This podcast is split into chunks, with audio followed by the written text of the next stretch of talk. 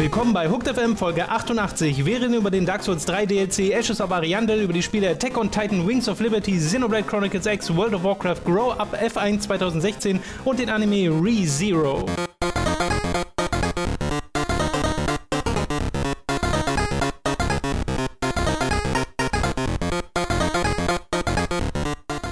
eingeschaltet zu Robins fabulös famosem Formel 1 Fest. Es ist mal wieder an der Zeit. Es geht weiter. Endlich gehen die Rennen weiter und Robin kann euch wieder berichten.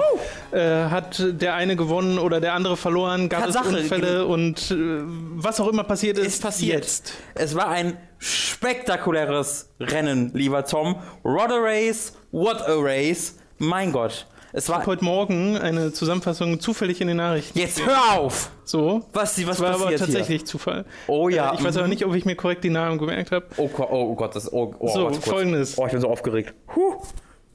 Rosberg gewonnen Ja. und Vettel ist, wenn ich mich richtig erinnere, ob das der richtige Ja. ist. Ist er so ein ganz junger Fahrer? Ja, ich weiß genau, wie du. Es ist nicht Vettel, aber ich weiß genau, wie du die, auf diese Assoziation kommst. Okay. Es ist nämlich was Ähnliches. Okay. Es ist nämlich Verstappen. Verstappen. Ah, Genau. Okay. Alles klar, genau. Weil ich äh, nämlich in, diesem, in dieser kurzen Zusammenfassung war im Wesentlichen nur drin, wer gewonnen hat. Und äh, dass Wer dieser, Ärger gemacht hat. Der, der, genau, der junge Fahrer so zickzack gefahren ist und äh, Unfälle provoziert hat, Ja. wo nichts passiert ist und Ja. er dann am Ende gefragt wurde, oh, war doch alles Ja, ich mag nichts passiert. Der fährt nicht immer fair. Ähm, und macht halt, der macht halt wirklich, es ist toll, wie man sein, er ist halt 18 oder ist 19 Ja, ja, ich geworden. glaube, 18 war Ich glaube, er ist gerade 18 geworden tatsächlich. Und man merkt halt sein Alter ihm so sehr an in seiner Fahr. Ich glaube, ich bin vielleicht doch ein bisschen laut, weil ich gehe mal wieder ins Rote rein, wenn ich ein bisschen lauter spreche. Ja, das, das okay? macht unser. Dynamics. Ähm, und man merkt dem, diesem Menschen sein Alter so unglaublich sowohl in der Fahrweise als auch in der Argumentation danach an, weil, wie gesagt, er fährt halt nicht so, er, er bricht jetzt keine direkten Regeln, aber diesen Code of Conduct, diese ungeschriebenen Regeln, ist ihm einfach egal. Ja. Weil es gilt zum Beispiel, wenn jemand, wenn du, mit, wenn du auf einer Geraden bist und hinter dir ist ein Auto schneller als du Ja. und setzt an zum Überholen, dann verteidigst du natürlich, aber du entscheidest dich quasi für eine Linie, auf die du verteidigst und dann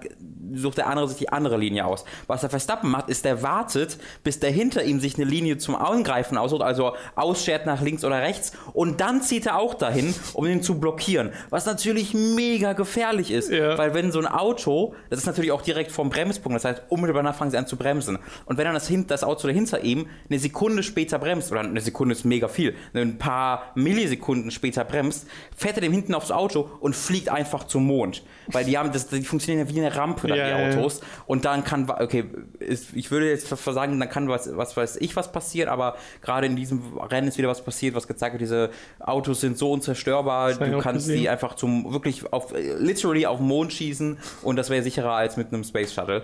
ähm, aber genau das hat er halt gemacht und der Raikön, dieser sehr ruhige Finne normalerweise, dem du keine einzige Emotion entlocken kannst, äh, hat er hinter ihm nur im Block, what the fuck is he doing? Fucking hell! Das ist voll ausgerastet hinter ihm, was sehr amüsant war, weil das auch immer Raikön war. Das ist jetzt schon das vierte Mal oder so innerhalb verschiedener Rennen, wo die aneinander kommen. Es war ein tolles Rennen. Die sind halt in Spa gefahren, in Belgien, was meine, ich glaube, meine Lieblingsrennstrecke ist. Äh, da war ich auch schon mal äh, für ein paar Rennen, weil die fahren halt einfach durch den Wald und haben so unglaubliche Steigungen.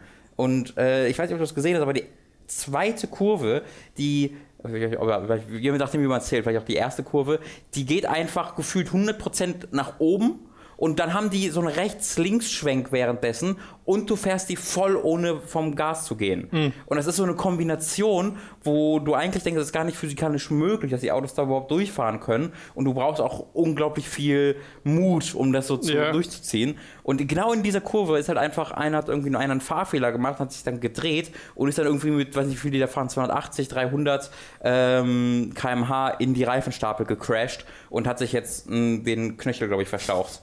Äh, Ja. Und ist jetzt auch schon wieder zu Hause. Das ist äh, ziemlich, ziemlich, ziemlich verrückt.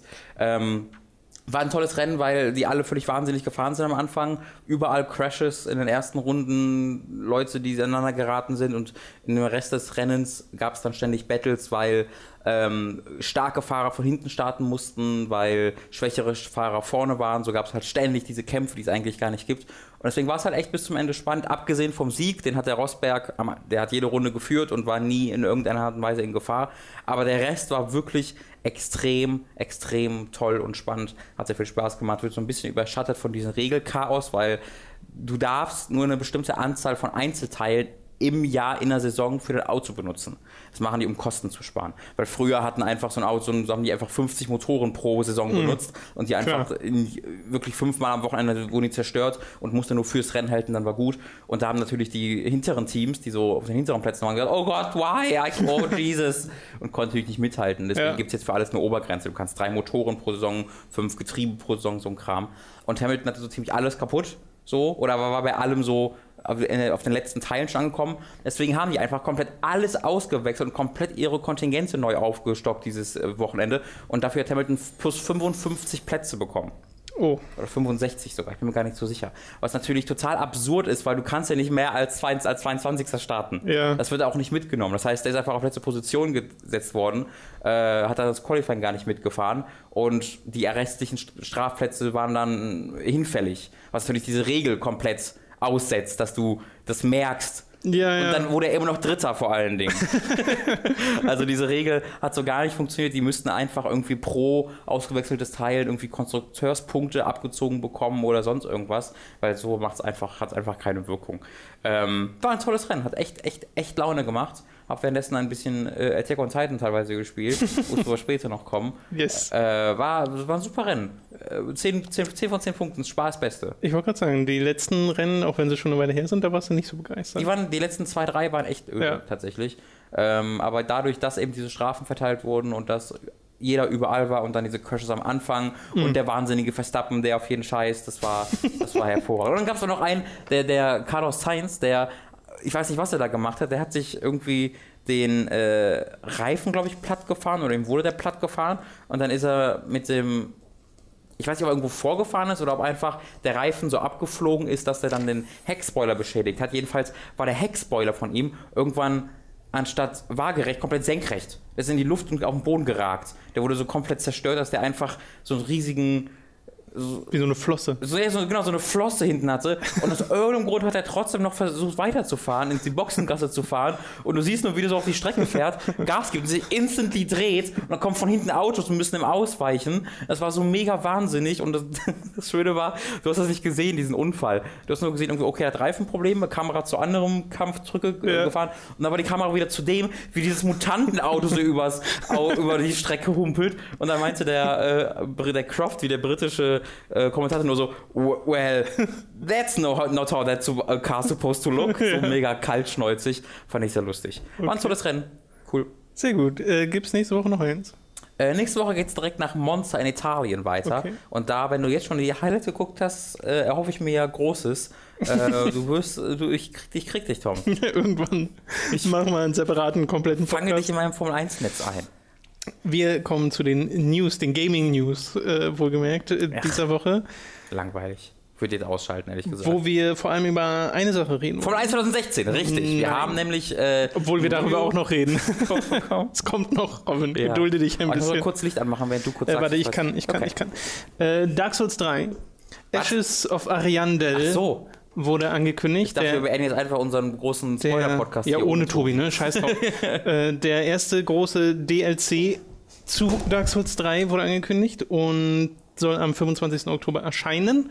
Da gibt es auch einen Trailer äh, zu diesem DLC, der nach ein bisschen hin und her dann auch endlich mal erschienen ist, weil es wurde irgendwie scheinbar geleakt oder angekündigt und dann gab es einen Trailer bei PlayStation, dann war der Trailer aber wieder weg, beziehungsweise er war auf privat gestellt und einen Tag später gab es das alles.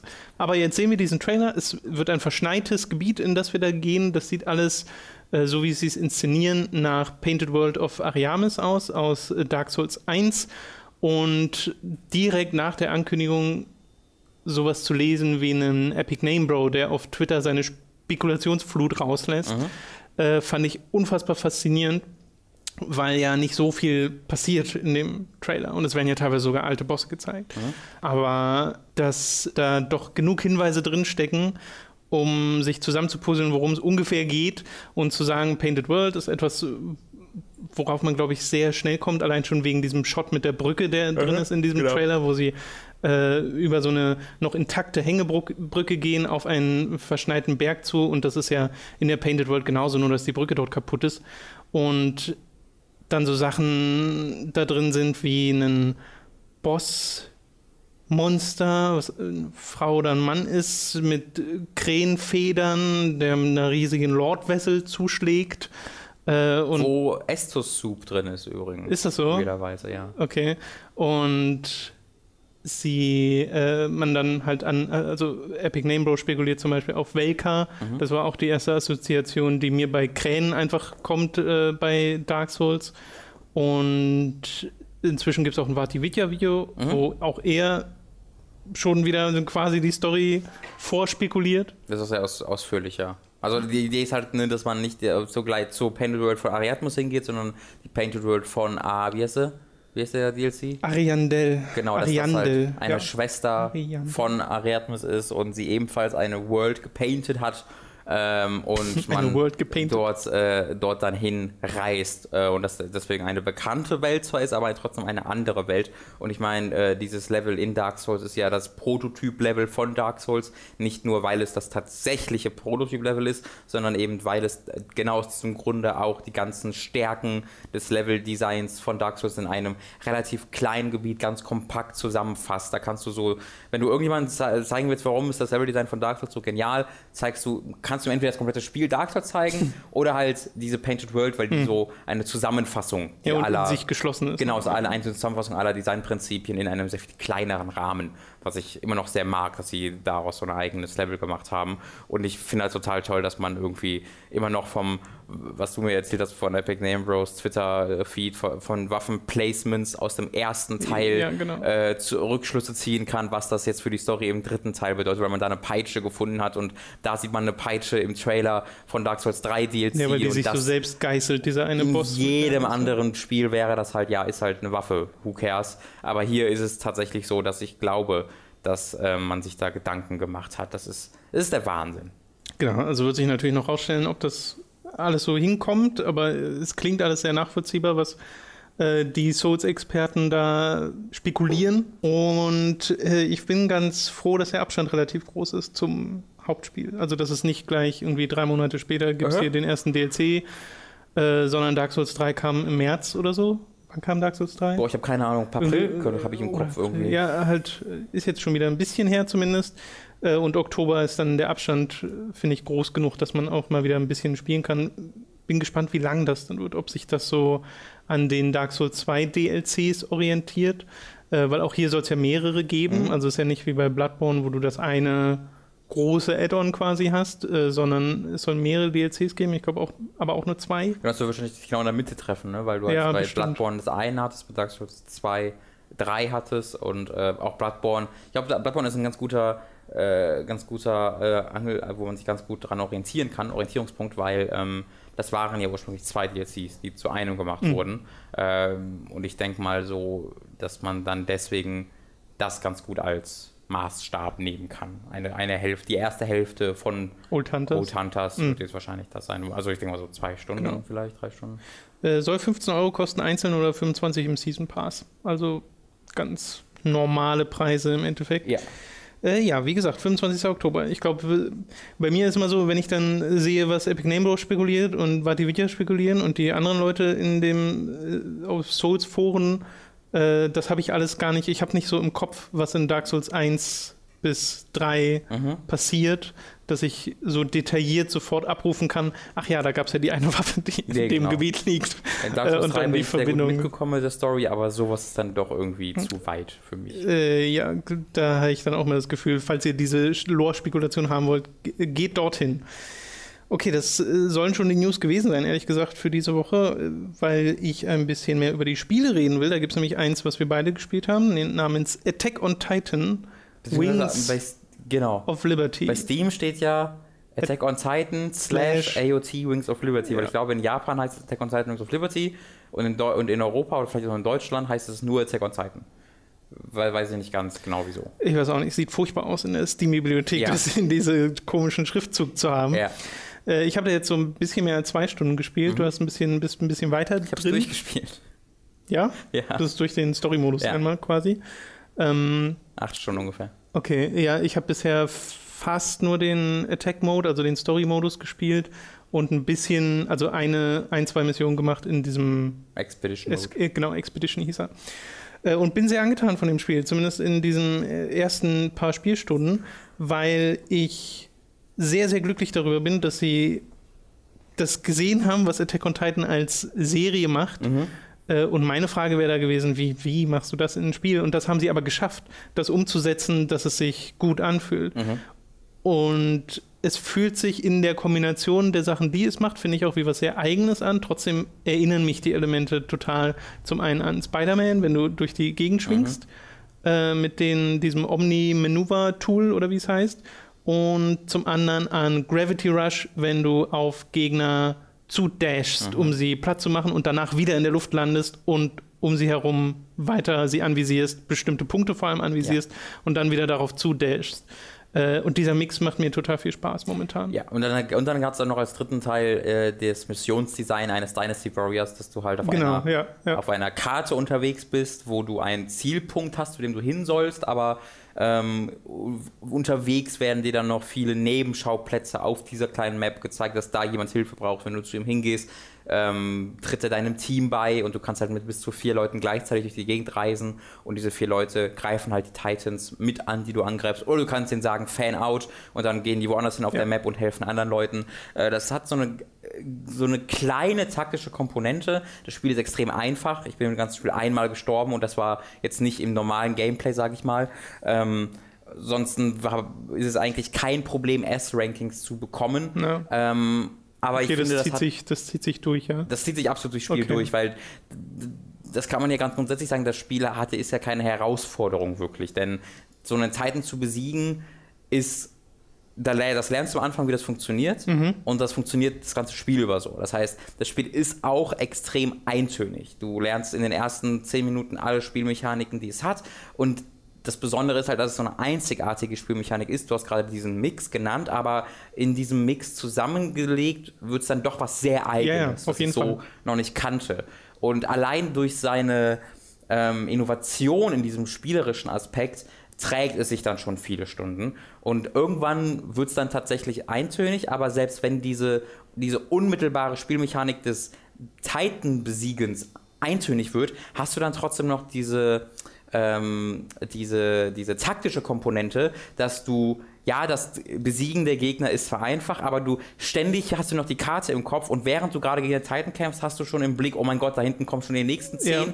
Wen greife ich jetzt zuerst an? Und gleichzeitig hat deine, dein Schwert und deine, dein Manövergear hat eine Leiste, die sich immer weiter leert, eine, eine Durability quasi und du trägst immer gewisse Ausrüstung noch mit, gewisse Reserven, die aber auszuwechseln dauert eine ziemlich lange Zeit zu Fuß ähm, und du musst dann auf der Map auch gucken, wo Leute sind, die dir neue Ausrüstung mitgeben. Das heißt, das musst du auch noch in deine taktischen Entscheidungen mit einfließen lassen. Und daher kommt dann so ein bisschen das, was mich da durch die Kampagne gezogen hat, gemeinsam mit der tollen Inszenierung, wo wir gleich noch bestimmt zu kommen. Ähm, nämlich weniger das unmittelbare Kämpfen, das waren so die ersten Stunden. Und dann im späteren Teil waren es dann einfach die größer werdenden Maps, die wenigen dazukommenden Spielmechaniken. Du wirst zum Beispiel ein Pferd reiten können, äh, was natürlich auch total Sinn ergibt, wenn du, das folgt ja der, dem ersten Season vom Anime und später sind sie ja ganz viel mit einem Pferd unterwegs in größeren Gebieten und das ist dann auch hier im Spiel der Fall. Ähm, und dann werden die Maps auch größer und dann musst du eben entscheiden, okay, jetzt gehe ich dahin und jetzt gehe ich dahin und das macht dann so ein bisschen die Faszination aus für mich. Ja, geht mir tatsächlich sehr ähnlich und damit bestätigst du auch, was ich mir schon dachte, nämlich, dass ich an und für sich alles gesehen habe, was das, was so, was so spielerisch kommt, äh, aber zumindest das meiste. Mhm. Aber äh, ich mir auch vorstellen kann, und wenn du sagst, es geht acht Stunden die Kampagne, dann ist das, finde ich, eine, finde ich eine, ehrlich gesagt, auch ganz gute Länge für diese Art von Konzept. Plus Mhm. du hast dann den Expedition-Modus, wo man theoretisch noch mehr Zeit verbringen könnte, der übrigens auch online Mhm. äh, Play hat, was ich jetzt nicht ausprobiert habe, aber Nicht nur einmal kurz und dann haben drei Franzosen auf mich eingeschrieben, deswegen bin ich dafür auf die Map gegangen. deswegen kann ich nicht viel zu sagen. Aber also zu diesem Expedition Mode, weil ähm, da ich habe nämlich einen großen Kritikpunkt noch am Spiel. Äh, also nee, zunächst mal das Positive noch äh, zu Ende zu bringen. Die äh, Inszenierung ist wirklich top. Also dieses Spiel erzählt quasi die Geschichte der ersten Season des Anime nach, also das alle, aller bisher erschienenen Folgen des Anime. Und ähm, macht das auf überraschend ausführliche Art und Weise, fand ich. Also ich habe da mir jetzt halt was Dynasty Warrior-mäßiges erwartet, wo du vor der jeder Mission zwei statische 2D-Bilder hast, die miteinander, mhm. miteinander sprechen und das war's. Auch Dynasty Warriors hat ein bisschen mehr, aber das sind ganz viele solcher Gespräche von Mann zu Mann und das war's. Und das gibt's in Attack on Titan auch, aber vor und nach jeder Mission hast du trotzdem auch die großen inszenierten Zwischensequenzen. Äh, und die sind jetzt nicht so toll inszeniert wie im Anime zu großen Teilen, auch weil sie den Gewaltgrad halt runterschrauben. Nicht indem sie das weniger brutal machen, was passiert, sondern indem sie einfach weniger zeigen. Also wenn du im alten Anime siehst, wie ein Mensch in zwei gebissen wird, kadert der Anime halt in dieser Sekunde weg. Im Spiel meinst du? Im, Im Spiel, Entschuldigung, genau. Es gibt auch eine Szene am Anfang des Anime, wo ein Hauptcharakter Gliedmaßen verliert und das bekommt man im Spiel eigentlich gar nicht so wirklich mit, dass der an diesem Punkt hm. irgendwas verloren hat. Ähm, aber nichtsdestotrotz äh, inszeniert sich da wirklich, wirklich toll, fand ich. Und es war für mich die, der perfekte Mix aus Abkürzung der Geschehnisse und trotzdem ausführlicher Darstellung der Geschehnisse, sodass ich ich hatte viel vergessen vom Anime, ja. konnte mich an Eckpunkte noch erinnern. Und das war für mich das perf absolut perfekte Tempo von, ah, das habe ich vergessen, zu, ah, daran erinnere ich mich noch, das muss ich nicht nochmal gezeigt bekommen. Mhm. Äh, und nächstes Jahr kommt ja die zweite Season mhm. und das war für mich deswegen ein perfekte das perfekte Werkzeug, um mich nochmal daran zu erinnern, was passiert ist. Bei mir funktioniert es äh, als Auffrischer der Story gerade genauso, weil mhm. Äh, es geht mir da wirklich exakt auch so, dass ich mir denke, ah, okay, ja, stimmt, hier ist ja das passiert und dann passiert das noch ja. und so, und dann, dann kommt das alles wieder in Erinnerung. Äh, ich glaube, wenn man den Anime nicht kennt, ist es trotzdem noch zu wenig. Ich glaube auch, ich glaube, es geht aber. Es geht, also ich glaube schon, ja genau, man kann, wird der Story folgen können, ja. aber es wird halt trotzdem sich komischer anfühlen, als äh, wenn man jetzt einfach den Anime schaut. Äh, plus, ich glaube, man, wenn man erst den Anime schaut und sich dann vorstellt, oh, das wäre so cool, das selbst zu spielen, mhm. und dann das Spiel spielt, ist der Effekt auch sehr, sehr gut, weil ja. den habe ich ja gerade und du ja auch. Ja. Äh, weil wenn man den Anime mochte, dann ist das halt hier so ein, ah, cool, das geht. Ähm, bei der Inszenierung äh, find, bin ich da ein bisschen zwiegespalten. Die Cutscenes mag ich auch sehr gern auch wenn sie da teilweise Abkürzungen nehmen, aber du hast halt diese Gespräche dazwischen, wo auch mal emotionalere Sachen gesagt werden und die Charaktere haben alle genau gar keine äh, Gesichtsanimation. in diesen zwei, äh, in diesen Visual Novel Gesprächen. Ja, so, genau so. Ja. Äh, und es gibt ja auch Sachen, dass du in einem Hub unterwegs bist, mhm. kurz vor einer Mission, wo Leute rumstehen, stehen alle in exakt der gleichen Pose da mhm. und haben ein Ausrufezeichen auf dem Kopf und dann machst du ein paar Gespräche mit denen, wovon ganz viel Zeug auch redundant ist. Ja, genau. äh, wo ich mir denke, okay, das hätte man jetzt auch noch ein bisschen abkürzen können. Ja, da ja. hast du auf jeden Fall recht. Ähm, ich habe noch einen größeren Kritikpunkt und zwar, du, also das Spiel endet halt, wie der Anime auch, äh, Gar sehr, nicht. So, aber das beim Spiel ist es noch krasser irgendwie, dass du noch nicht mal einen coolen Musik am Ende, die irgendwie episch wird oder sowas. So, irgendjemand kommt einfach plötzlich die Credits und das so überhaupt gar so, what? ich meine, ich wusste, dass sie da kommen würden, ja, aber äh, das war trotzdem weird. Die Sache ist, der Story-Modus geht danach noch weiter. Ähm, der hat einen Epilog, der dann, ich vermute mal, die weitere, das, was sie erzählt, was nach dem Anime passiert. Oder es kann auch eine eigens erfundene Spin-off-Geschichte sein. Das weiß ich nicht, weil ich den Manga nicht kenne. Ähm, Problem an der Sache ist, dass sie da das Grinden ins Spiel bringen, weil um die nächste Story-Mission an diesem Punkt freizuschalten, musst du den Expedition-Modus spielen und musst von einem Gebiet 50% erkunden. Und das, das, Erkunden bedeutet im Grunde, du hast ein Gebiet, was du freischaltest, also eine Map. Äh, und auf dieser Map hast du dann, ich glaube, es waren so zehn unterschiedliche Missionen. Und äh, diese Maps sind halt alle bekannt aus dem Story-Modus und diese, jede Mission ist quasi so ein bisschen eine Remix von einer Story-Mission. Äh, und du kannst die komplett abkürzen. Also am Anfang jeder Map hast du immer ein rotes Ausrufezeichen, was dir anzeigt, da musst du hin und dann grüne Ausrufezeichen für diese optionalen Dinge und dann bekommst du noch Special Missions, wo ganz besondere Titans, also das ist erst nach dem Hauptspiel erscheinen, die du auch im Hauptspiel gar nicht gesehen hast. Ähm, aber wenn du willst, kannst du einfach direkt zum Hauptpunkt hin, den besiegen und dann ist die Mission in, sag ich mal, einer Minute erledigt. Da bekommst du halt ein B-Ranking und das war's. Äh, und du musst dann diese Mission erfüllen, bist du auf 50, du bekommst für jede erfolgreiche Mission irgendwie so 6% äh, gesurveyed, sage ich mal, Fortschrittsanzeige ist im Grunde. Bei 50% bekommst du dann noch eine finale Mission für dieses Gebiet, dann musst du die auch noch erledigen und dann bekommst du quasi die Story-Mission. So.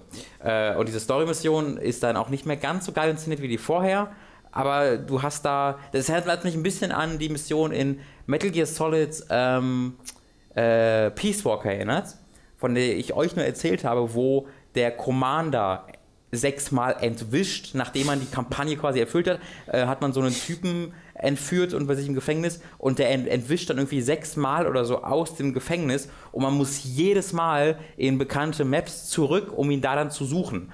Ähm, bis dann wirklich was passiert. Und so ist das so ein bisschen ja auch. Man muss dann immer wieder auf die bekannten Maps zurück und auch die Story-Mission ist auf bekannten Maps und dann am Ende passiert was Cooles und es gibt halt was Neues, sage ich mal. Aber das musst du für jede Story-Mission machen. Ich habe das eine Story-Mission gemacht und dann schaltest du ein neues Survey-Gebiet ein, frei, wo du wieder bei 0% bist. Dann musst du das alles nochmal auf 50% bringen, neue Story-Mission. Habe ich dann zweimal gemacht und dann musste ich für das dritte Mal nochmal machen. Habe ich dann gesagt, ach, das Spiel ist mir jetzt, also das zieht mir zu viel Faszination aus seiner Geschichte und aus seiner Inszenierung, dass wenn man das komplett wegnimmt und mir nur die bekannten Maps und die bekannten Gegner und nur die pure Spielmechanik gibt, dann motiviert mich das besonders nach acht Stunden Spielzeit nicht mehr so wirklich. Das heißt, das habe ich jetzt nicht weit gemacht. Ich habe jetzt leider nicht das Ende, das richtige Ende, Ende gesehen, Ende. Mhm. was mich ein bisschen, ja, finde ich ein bisschen scheiße. Ähm, aber nichtsdestotrotz hat mir das bis dahin spielerisch extrem viel Freude bereitet. Ja, äh, mein Kritikpunkt bisher, mein größter ist das Interface. Ich finde, das ist so hässlich, mhm.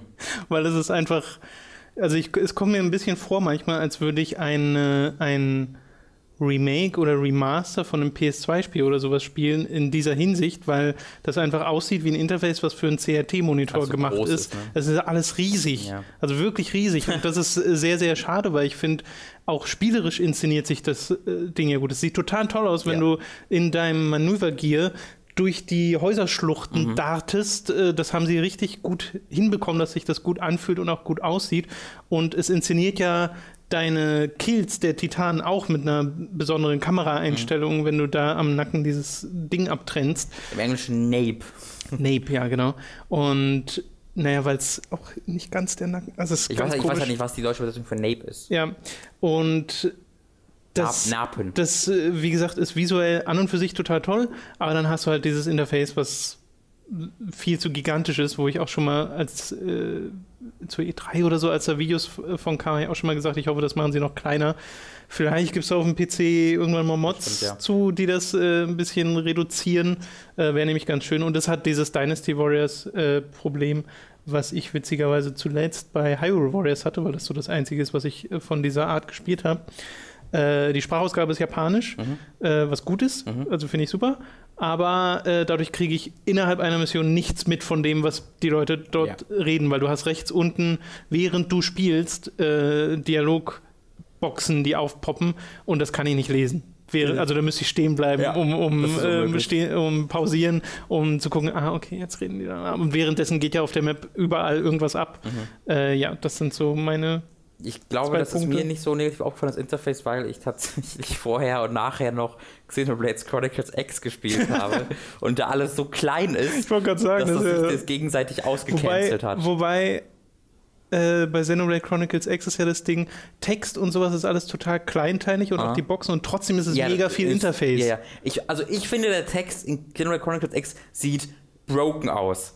Ich kann, ich, mhm. ich, ich, ich verstehe das nicht, weil das ist wie bei Dead Rising, wo sie das auf HD ausgelegt mhm. haben. Äh, und dann, wenn ja, du Schriftgröße dem, 10. genau, wenn du das mit dem CRT gespielt hast, hast du nichts mehr lesen können. Ja. Und das wirkt für mich hier in Xenoblade nur so auch bei HD-Fernsehern. Und ich kann nicht glauben, dass sie keine Option haben, um das größer zu machen, weil ich finde das wirklich, also das, Hast du auch diese Erlebnisse gehabt, dass es aktiv anstrengend war, irgendwas durchzulesen, dass wenn du an Leuten vorbeigehst und dann ploppt so eine Dialogbox auf, dass ich mich bewusst dazu entschieden habe, nee, das siehst du jetzt nicht durch, weil ich mich dafür vorlehnen muss und konzentrieren muss, um das lesen zu ja, können. Ja, ja, das ist viel zu klein.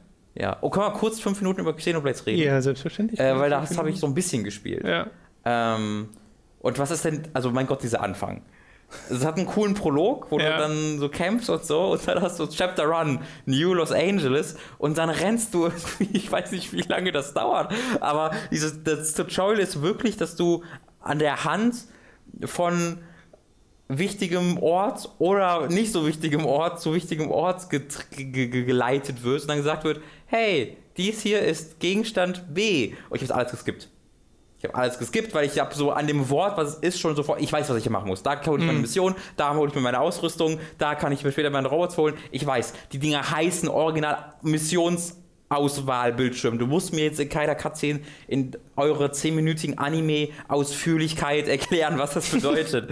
ähm, deswegen habe ich alles geskippt und ich halt auch keinerlei Interesse an der Geschichte oder an den Charakteren habe, allein schon wegen dem Aussehen. Deswegen habe ich im Grunde den kompletten Anfang, so gut es geht, weggeskippt, ähm, bis ich jetzt wieder in der Open World angelangt bin. Und äh, freue mich da vielleicht ein bisschen zu erkunden, äh, bis ich dann nach zwei Stunden sage, okay, genug MMO gespielt, zurück zu WoW. Aber zumindest die Erfahrung würde ich nochmal machen. Ja, also Xenoblade kennt ja meine Meinung, Welt und so super, aber der Rest. Ich glaube, das Kampfsystem mag ich auch ganz gern. Ja, da bin ich nicht so der Potenziell. Also ich, ich mag das potenziell gerne, so vom Anfang her habe ich so ein bisschen, okay, ja, ich könnte Was ja. witzig ist, weil in Xenoblade Chronicles im ersten, da hat es mich nicht gestört und es ist sehr, sehr ähnlich ja. zu dem. Ähm, ich kann dir gar nicht sagen, warum ich das hier nicht mehr so mag. Du Soundtrack. Xenoblade Chronicles. nee, nee, nee, aber es ist vielleicht auch einfach die Wiederholung. Also, weil am Anfang von Xenoblade Chronicles X dachte ich auch noch, oh, okay, aber nach 30, 40 Stunden oder so habe ich das ja am Ende gespielt. Hm. Ähm, Was schon viel muss ist. nicht mehr sein. Ja, ja, viel. ja, ja, viel. Für Xenoblade Chronicles X Verhältnisse dann aber doch nicht. Das kann ich mir auch echt schwer vorstellen, so viel Zeit in dieses Spiel zu investieren, weil ich jetzt das so Gefühl habe, ich kenne das Spiel schon ganz gut. Ähm, Außer bis abgesehen von der Welt halt und ich an der halt auch Interesse habe. Und ich mag total, wie schnell du da rennen kannst. Und dann springst du auch so weit und, und einen großen Bogen. Also das mag ich erstmal total, weil ich gewohnt bin von allen anderen ja. riesigen Open-World-Spielen, sei es nun Witcher oder Dragon Age oder was weiß ich, dass du halt in dieser so ruhig durch die Gegend joggst also dann halt nee, die genau. ganze Welt hast. Und hier hat er einfach so, also wie Naruto, sprintet er einfach durch genau. die Gegend und ist Ja, das egal. ist ja auch die Stärke von diesem Spiel, dass du wirklich eine Welt hast, die sich Alien anfühlt, mhm. also wirklich fremdartig alles ist äh, und die offen dir sagt, hey, ich will erkundet werden. Ja. Und das merkst du halt schon an der Art und Weise, wie du dich bewegst, dass du Sachen erspringen kannst, die eigentlich total, also unrealistisch mhm. sind so. Äh, und Kann man nicht klettern, oder? Naja, also nicht also im klassischen Sinne festhalten genau, oder wenn sowas. Wenn du an eine Kante springst, hält er sich Nee, nee, aber der, du kannst dich so hochglitschen an bestimmte okay, Sachen, ja. äh, wo ich Glitchen in Anführungszeichen setze, weil ich glaube schon, dass das Spiel das sehr genau weiß. Yeah. du kannst ja später überall hin fliegen. Uh So, es dauert nur sehr, sehr lang, bis du dieses Feature freischaltest. Dadurch fühlt es sich besonders an, aber an dem Punkt war ich von dem Spiel dann schon wieder so übersättigt. Ich finde die Map irgendwie total weird auf dem Gamepad, weil die so ungenau, also so groß, also so, so da siehst du ja nichts Genaues drauf.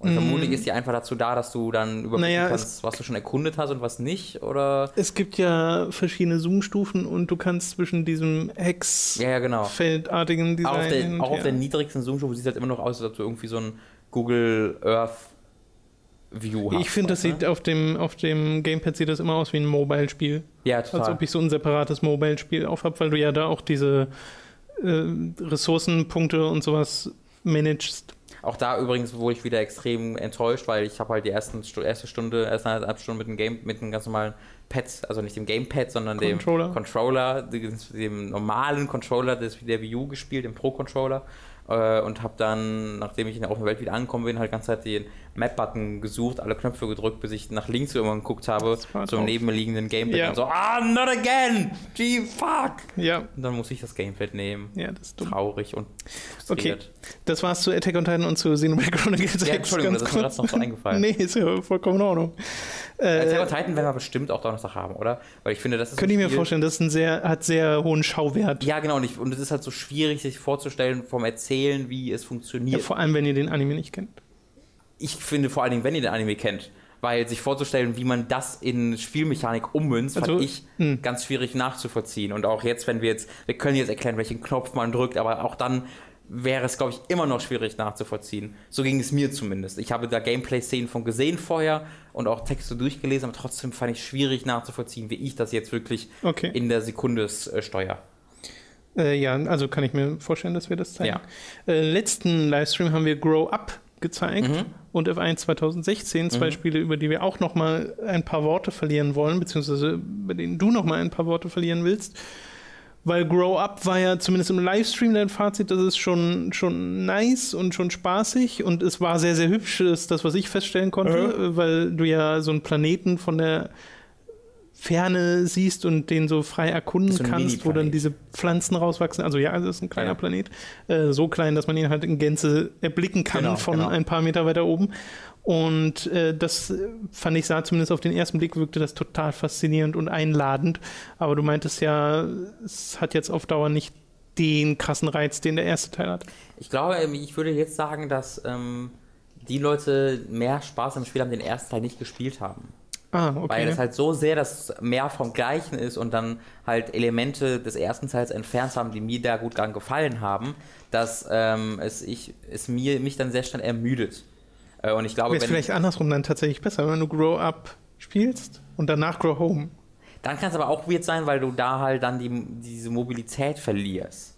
Also da Achso, und wieder von vorne anfängst. Ja. Im zweiten Teil fliegst du ja im Grunde nur. Ja, ja, ja. Du bekommst ja auch so ein äh, was ich im Stream noch nicht hatte. Du hast ja einen Glider auf einer Seite und einen Jetpack auf der anderen Seite und das wird halt im Grunde kombiniert, sodass du einen äh, benzingesteuerten Glider bekommst, mit dem du im Grunde einfach durch die, einen Jet halt einfach yeah. und durch die Gegend fliegen kannst. Da kannst du, was ich total geil finde, weil das hat ja ein Tag-Nacht-System, ein dynamisches, diese Welt. Äh, und die Sonne geht halt auf und unter und da sie ja so klein ist, kannst du quasi dem Sonnenaufgang folgen über die Welt. Ach so. Also du kannst halt so schnell über die Welt fliegen, dass du in, im, cool. im ständigen Sonnenaufgang stehen ja. kannst, weil du einfach der Sonne oder der eher gesagt der Umdrehung halt folgst. Das finde ich ist ein total tolles Konzept.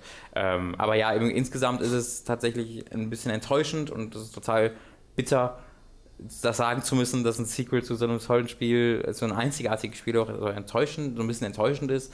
Ähm, aber sie haben da, finde ich, halt an den falschen Punkten es größer gemacht und an den falschen Punkten ist weggekürzt. Ähm, und deswegen hat man jetzt ein sehr, sehr, sehr, sehr sympathisches Spiel, was sich immer noch toll steuert, dem aber so ein bisschen der, der, der dieser Funke fehlt. Weißt du, dieses Ding, was mich halt im ersten Teil dazu gebracht hat, mich daran zu verlieben, äh, das fehlt diesem Spiel. Es wirkt halt mehr wie ein Ubisoft-Spiel.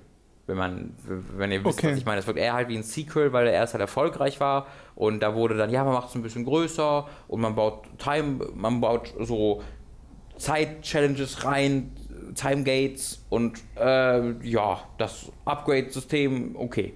So, und weiß ich nicht. Das ist, äh, ich, so vielleicht ist es so ein bisschen dieses Grow Home war ja was sehr eigenes, mhm. einzigartiges mhm. und ein Spiel, bei dem man jetzt, nachdem man es durch hat, und das vermute ich nur, weil ich es nicht gespielt habe, man jetzt wahrscheinlich nicht gedacht hat, oh, ich bin gespannt aufs, aufs Sequel.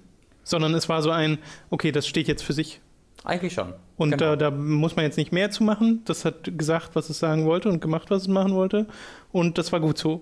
Ja, sie hatten halt, also sie haben halt diesen komischen Mittelweg gewählt. Sie haben jetzt weder das genauso äh, klein und fokussiert gelassen wie im ersten Teil, noch es wirklich größer gemacht. Weil ja. du hast das geht ja immer noch nur fünf Stunden oder sowas. Ich habe es ja auch nicht durchgespielt und werde es wahrscheinlich auch nicht machen, weil ich halt nicht weiß, wofür. Ich habe alles gesehen eigentlich. Also ich weiß, dass ich schon alles gesehen habe und ich weiß, dass da nichts Neues kommt.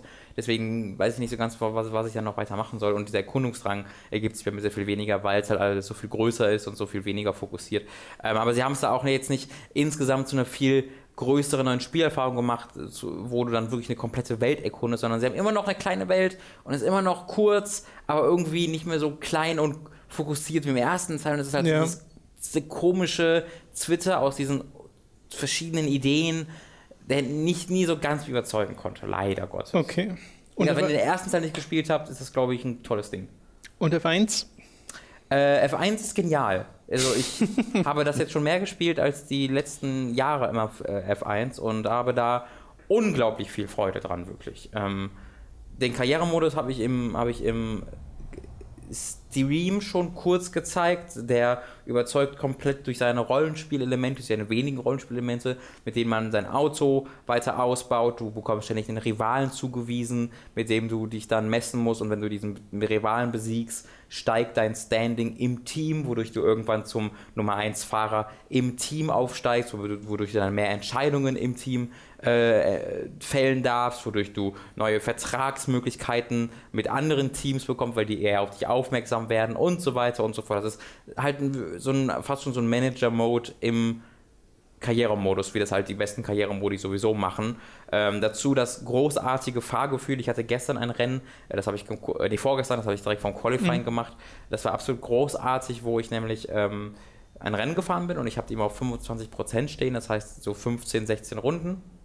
Fahre ich so eine halbe Stunde dran. Achso, äh, ein Prozentsatz von dem echten. Von dem echten, genau. Ja, okay. ähm, und äh, da war ich dann unterwegs und war auch echt gut vorne dabei, hat irgendwie dritter Platz oder so mit einem Force India. Also ich müsste eigentlich die Schwierigkeitsgruppe noch ein, äh, von Experte auf Legende stellen, aber ich, der Sprung ist da riesig.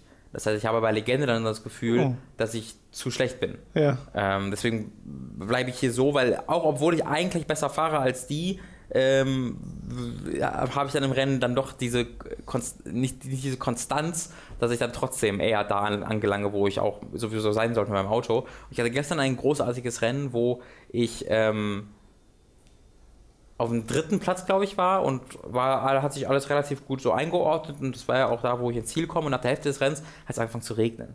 Ich so, oh geil, es fängt an zu regnen und das war so ganz, ganz äh, so ein ganz schleichter Übergang. Es war nicht so, als regnet, sondern plötzlich habe ich so gemerkt, oh shit, warum, warum werde ich so weit nach außen getragen in den Kurven plötzlich? Äh, und ich habe gemerkt, wie sich das Fahrverhalten so ganz subtil immer weiter verändert hat, bis ich dann die Tropfen wirklich auch gemerkt habe, weil die mhm. vorher halt einfach so ein bisschen gefallen sind. Ich habe mir nicht so wirklich aufgefallen. Und dann irgendwann auf meinem Helm haben die sich dann halt gefangen. So, oh shit, es fängt an zu regnen, deswegen. Äh, und da habe ich schon drei Positionen verloren, weil ich habe mein Fahr so mein, mein, meine Fahrweise nicht angepasst, weil ja. ich halt dachte irgendwie, okay, ich mache gerade irgendwas falsch und ich habe nicht gemerkt, dass die äußeren Umstände sich geändert haben und das hat sich dann halt gewandelt zu so einem Schauer quasi schon. Äh, und da dann zu fahren war so komplett anders und ich war so komplett überfordert mit allem. Das hat richtig, richtig Spaß gemacht und ich dachte dann, ich trick sie aus, indem ich ähm, über meine Voice Commands die du ja mit deinem Headset hast, gesagt habe, äh, Set, Wet Tire, Pit Stop Now. Und dann haben sie gesagt, okay, Pit Stop Now. Und dann haben sie mich halt von Intermediates, was so die Zwischenreifen sind zwischen Trocken- und Regenreifen, ähm, auf die haben alle anderen gewechselt und ich auch zwischendurch. Aber ich war immer noch total am Rumrutschen. Dann habe ich gedacht, okay, ich wechsle mal auf die Full Wet, auf die kompletten Regenreifen hat sich herausgestellt, das war im Grunde zu viel. Also die Intermediate waren schon besser. Ich so. hätte einfach äh, besser fahren müssen. Und dann hatte ich halt die, diese Wet-Reifen und bin halt nur noch durch die Gegend geslidet und geschlittert, weil es nicht nass genug war. Und dann haben sie sich abgenutzt dadurch äh, und waren dann halt im Grunde wie so auf Eisblöcken zu fahren. Ja. Und ich wurde dann total durchgereicht, aber habe immer noch gekämpft und wurde dann irgendwie 14. am Ende. Ähm, und das war eine super geile Erfahrung, diese taktischen Entscheidungen selbst zu fällen und dann die falsche Entscheidung zu fällen, aber trotzdem damit leben zu müssen. Äh, ganz, ganz, ganz, ganz tolles Ding. Äh, ja, tolles Fahrgefühl, es sieht super aus, es hat ein ordentliches, wenn auch nicht perfektes Schadensmodell, äh, tollen Karrieremodus, einen ausführlichen Online-Modus, wo du sowohl einen Server-Browser als auch Quick-Match hast und einfach auswählen kannst, was du gerade am liebsten machst, was total hervorragend ist. Ähm, tolles Ding, super tolles Ding. Sie haben einen, einen Patch rausgehauen, der komischerweise die Replays so ein bisschen kaputt gemacht hat. Das haben wir ja auch bei uns im äh, Stream gesehen, als ich einmal zurückgespult habe über das Flashback, hat es mega geruckelt. Äh, und das hat es am Anfang nicht. Yeah. Und das macht es wohl auch nur im Karrieremodus. Das heißt, wenn du im Karrieremodus einen Flashback benutzt und die Zeit irgendwie zurück oder vorspulst, läuft es irgendwie in fünf Frames gefühlt. Äh, das haben sie durch den neuen Patch eingeführt erst. Das war vorher nicht. Das heißt, äh, da hoffe ich auf einen baldigen, auf einen baldigen Fix. Ähm, und werde wahrscheinlich diesen Karrieremodus auch zu Ende spielen, was ich vorher bei keinem dieser Spiele gemacht hatte, wenn sie überhaupt einen Karrieremodus hatten. Ähm, super toll. Wenn ihr in irgendeiner Art und Weise Interesse an Formel 1 habt oder sogar an Motorsport, würde ich euch das aufs Wärmste empfehlen wollen. Wann war das letzte F1-Spiel, was du so empfehlen konntest? Keins. Keins. Keins, nee, die waren alle okay, also die waren alle okay bis gut bis schlecht. Oh. Also, 15, also 14 war halt schlecht, weil es war dieses letzte Spiel auf 360 und PS3, was, ja, ja. wo sie schon eigentlich Aufwand in 15 gesetzt haben und dann haben sie 14 irgendwie so rausgehauen. Und dann kam 15 raus, das war auch schlecht, weil es keine Modi mehr hatte, ein cooles Fahrgefühl, aber keine Dinger, wo du das anwenden konntest. Und die Jahre davor war ständig so diese Findung ihrer selbst, wo sie erstmal gab es ja diese ganzen Regeln nicht. Es gab kein Safety Car, es gab keine manuellen Starts, keine manuellen Boxenstops. Es war immer so halbherzig und das Fahrgefühl war ziemlich arcadig. Also, sie haben bis 15 gebraucht, um ein Fahrgefühl zu gewinnen und jetzt im 16 das erste Mal diese Modi. Ähm, deswegen, das ist so das, das ist das Rennspiel, das ist das Formel 1 Spiel ganz konkret, was ich mir seit 2011 wünsche, seit die das erste Mal diese F1-Spiele bei Codemasters rausgebracht haben. Okay, ähm, krass. Und jetzt bin ich natürlich auch sehr, sehr optimistisch wegen der nächsten Jahre, weil ja. Jetzt haben sie dieses Fundament, auf das sie aufbauen können. Und nächstes Jahr werden die Regeln komplett verändert. Ähm, für alle mal, die ein bisschen interessiert daran sind, googelt mal nach den Formel 1 Autos von nächstem Jahr. Sie haben jetzt gigantische Reifen. Diese Reifen sind jetzt doppelt so breit wie vorher äh, und der Hinterreifen ist nochmal doppelt so breit wie der Vorderreifen, so fast schon so truckmäßig. Also sie sehen jetzt wirklich wie so Monster aus, was halt mehr ähm, ja, mehr Bodenhaftung quasi bedeuten soll und mehr Überholmanöver und so weiter und so fort. Ähm, und die Autos sind halt viel breiter, also die sehen halt wirklich ganz anders jetzt aus. Äh, und dann komisch. kommt jetzt dann, was jetzt im freien Training getestet haben diese Wochenende, eine Kopfbedeckung. Also nicht eine komplette Schließung des Cockpits, sondern sie wollen so ein, sie nennen es Halo, also so einen heiligen Schein quasi über den Cockpit anbringen, sodass du halt nicht mehr komplett frei bist und äh, wenn du dich irgendwie überschlägst, hast du eigentlich sowieso nur wenig Risiken. Aber sie wollen halt, so ein Dach dann drüber. Ja, aber nicht wirklich, also nicht, nicht geschlossen. kein geschlossenes Dach. Genau, das ist halt nur so ein, so ein Gitter quasi, so ein, so ein Ring. Okay. Ähm, ist schwierig zu beschreiben, also das ist auch noch nicht final, wie das aussehen wird, weil viele Leute sagen auch, mach doch einfach ein komplett geschlossenes, total Cockpit. futuristisch aussehendes Cockpit. Das wäre mhm. auch total geil, weißt du, wie in so einem F-Zero-Ding, wo so ganz schmale. Ja, sieht so aus, als würden da Raketen über Ja, die, genau, die, genau. Die Und da, da gibt es auch Diskussionen, ob sie das vielleicht ja. machen. Äh, also da wird sich nächstes Jahr auch viel, viel ändern und da bin ich dann sehr gespannt, wie das sich in dem äh, Spiel auch äh, niederschlägt. Wunderbar, das ist eigentlich eine sehr schöne Geschichte, dass das jetzt so ein tatsächlich ja. mal so ein richtig gutes Spiel dabei rumgekommen ist. Absolut. Äh, bei mir war es ansonsten diese Woche nur World of Warcraft noch. Morgen startet ja Legion. Ich, ich habe auch überlegt, ob ich irgendwas mit dem Stream mache. Willst du es live streamen? Ja. Äh, ja, das kannst du ja dann noch überlegen. Ich ja. würde das jetzt nicht live im Podcast machen. Wollen wir eine ankündigen? Wir streamen. Stop it! Wir, wir, ich wollte noch kurz 24 Stunden live mit Tom über, über die Demon Hunter Erfahrung reden, weil ich Demon Hunter gespielt habe, die neue Klasse, die ja. sie mit Legion einführen. Äh, jetzt endlich auch mal äh, angezockt und bin da sehr angetan davon, wie das Ganze aufgebaut und inszeniert ist, weil die starten ja auf Level 98, also mhm. Sehr weit oben. Mhm. Und du wirst trotzdem sehr langsam an die Klasse rangeführt, hast am Anfang im Wesentlichen nicht mal eine Handvoll Skills, mhm. die du nutzt und lernst diese halt dann in relativ schneller Folge kennen, sodass es über die Quests genau über die Quests, sodass es halt nicht überwältigt. Fand ich hervorragend, Aber fand ich super. Ich finde es total super, dass das du du startest den Charakter und die Cutscene, mit der hm. äh, das Ding anfängt, legt halt sofort los, sofort Illidan und die Illidari und Black Temple und Zur irgendwie Zeit so ist so ein genau ne? ist so ein, so ein äh, Rückblick, weil das eben wie du sagst, zu Burning Crusade-Zeiten spielt. Im Gegensatz zu den ganzen Cutscenes, die du bei den anderen Klassen hast oder Rassen, mit denen du startest, wo einfach so eine langsame Kamerafahrt mhm. ist und dir so die Hintergrundgeschichte der Rasse erzählt. Ja. Oder selbst beim Death Knight, da wird dir ja ein bisschen erzählt, was der Lich King so gemacht hat, aber auch mit so einer langsamen Kamerafahrt mhm. und so. Nicht, nicht so eine es wirkte nicht wie eine inszenierte Zwischensequenz. Nee. Und das ist das hier. Äh, und davon gibt es tatsächlich noch mehr innerhalb dieser, äh, dieser Demon Hunter Quests, die du da machst, in denen du im Endeffekt von Level 98 bis 100 levelst. Und am Ende wirst du halt entlassen in die Welt, äh, in die normale Welt und hast dann so eine richtige kleine Story hinter dir, die halt erzählt, wie diese Illidari erst noch unter Illidan äh, unterwegs waren. Also die Illidari sind einfach die Anhänger von Illidan, mhm. äh, die Demon Hunter, die er da gemacht hat, weil er hasst ja die Burning Legion äh, bis aufs Gröbste und äh, die ganzen Illidari auch. Ich, ich so, warte mal, war Illidan nicht böse? Aber warum war der, war der auf Seiten der Legion? Nee, der hasst die Legion. Also ich war komplett verwirrt da über ja, die ja. Motivation von, von Illidan, weil die, glaube ich, auch sich ständig halt, also die waren halt nie so richtig geil definiert. Ich war nie, ich fand, doch, beziehungsweise Illidan war schon gut definiert, aber ich finde, es war nie so richtig geil definiert, warum der jetzt zum Beispiel im Burning Crusade der Bösewicht war. Äh, da, da, wurde er dann zu diesem naja. Monster gemacht, das Outland für sich äh, so tyrannisiert hat. Aber ich finde, das passte nicht so ganz zu dem Charakter, weil er eigentlich schon eher ein Anti-Held ist. Ich glaube, die Frage ist immer, wie gut ist es definiert, ist die eine Frage. Die andere ist, wie gut ist es präsentiert. Ja. Weil ich glaube, zu Burning Crusade-Zeiten waren sie mit der Story-Präsentation einfach noch nicht so weit. Mhm. Das heißt, wenn du gegraben hättest, hättest du das wahrscheinlich alles äh, finden können, mhm. auch innerhalb des Spiels, in den Quests von Shadow Moon Valley und so weiter. Äh, aber als jemand, der das nur so, also vor allem damals habe ich lore-technisch das innerhalb von World of Warcraft so gut wie nicht verfolgt, eben weil die Präsentation so Mhm. Lahm ist, bieder. so lahm war. Äh, und das ist halt heute viel, viel besser. Aber ja, Illidan ist halt, also im Endeffekt ist das ja so dieses typische, äh, er nutzt ja Fell Magic, also diese Dämonenmagie, Mhm. um so stark zu werden, genauso wie die Illidari, aber es ist halt ein konstanter Kampf, das zu kontrollieren. Und es ist halt dieses Monster bekämpfen und dabei selbst zum Monster werden. Genau, Also das, das ist ja so eine ganz klassische Also Story. Das verstehe ich auch komplett, Ja. aber zu Burning Crusade war er nicht mehr das, sondern war er einfach der Tyrann von Outland. Weißt du, da hat er auch die, er hat ja diese Leute befreit, auch in, ähm, ich glaube, es war in The Frozen Throne, Akama hieß er, glaube ich. Diesen äh, das ist einer der Broken. Ge- Genau, den hat er ja quasi befreit äh, und auf, auf seine Seite gezogen. In, in, ich glaube, es war in, in Frozen Throne.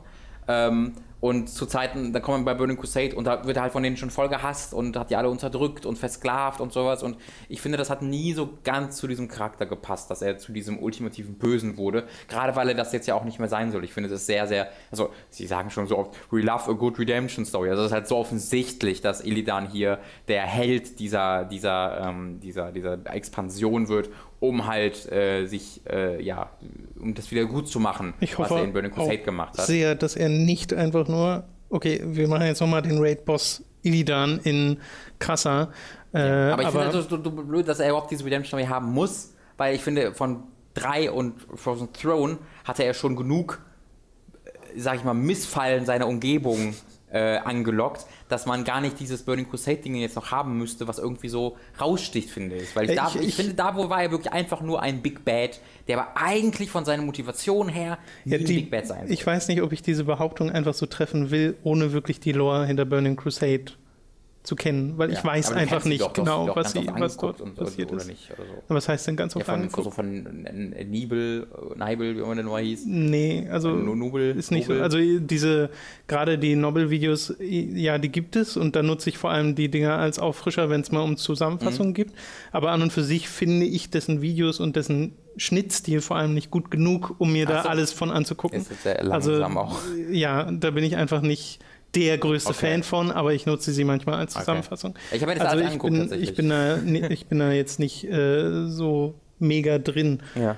Äh, und habe auch erst jetzt wirklich das Interesse, weil ich halt merke, okay, World of Warcraft fängt an, sich richtig, richtig gut zu inszenieren. Schon seit Warlords of Trainer und auch Mist of Pandaria haben wir ja schon oft drüber geredet. Es gab einen. Ich wollte jedenfalls eigentlich nur über die. Demon Hunter reden, Ja. nämlich, dass äh, ich das von der Inszenierung gut finde, von den Quest-Designs gut finde, was sie dort am Anfang machen und vor allem auch macht mir die Klasse richtig Spaß.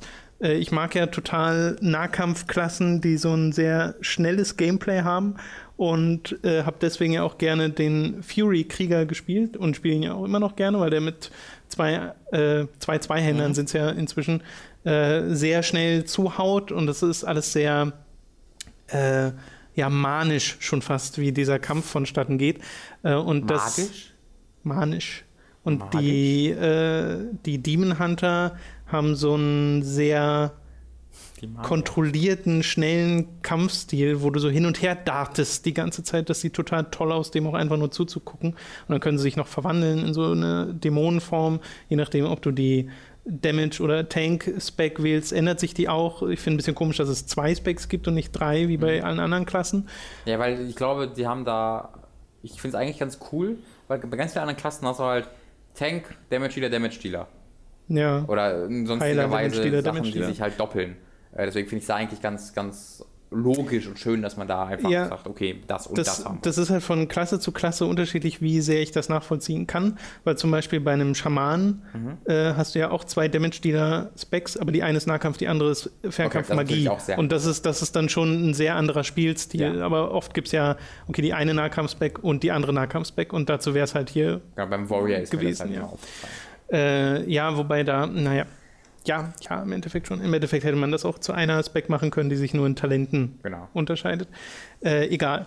Äh, gefällt mir aber vom Spielerischen sehr gut. Dieser Doppel- oder Triple-Jump, wie auch immer man ihn nennen will, ist äh, tatsächlich schon so nach den zwei, drei Stunden oder so, die ich das gespielt habe, so drin gewesen, dass ich das bei anderen Charakteren, wenn ich gewechselt habe, auch immer machen wollte. Mhm. Habe immer doppelt Leertaste gedrückt und dachte so, scheiße, geht ja gar nicht mehr. Ich als Rollenspieler finde, es sollte, also jeder sollte für jeden zehnten Sprung, der unnötig ist und den er während einer geraden Fläche vollzieht, sollte ein Tag Countband dazu kommen. Countband. also, also wirklich, mir als Rollen, das ist das größte Verbrechen, irgendwo lang zu gehen. A, überhaupt nicht zu gehen in der Hauptstadt. Mm, zu ja, rennen. Zu rennen überhaupt. Das ist ja, oder, oder ein Mount zu sein, also wir sogar so weit gehen wollen. Ja, aber dann auch noch die Eier zu haben, da rumzuspringen, das finde ich dreist. Ähm, es gibt einen Punkt am Demon Hunter, den ich hasse. Und zwar, wenn du im Kampf bist und dann läufst hat er diesen Demon Hunter Run.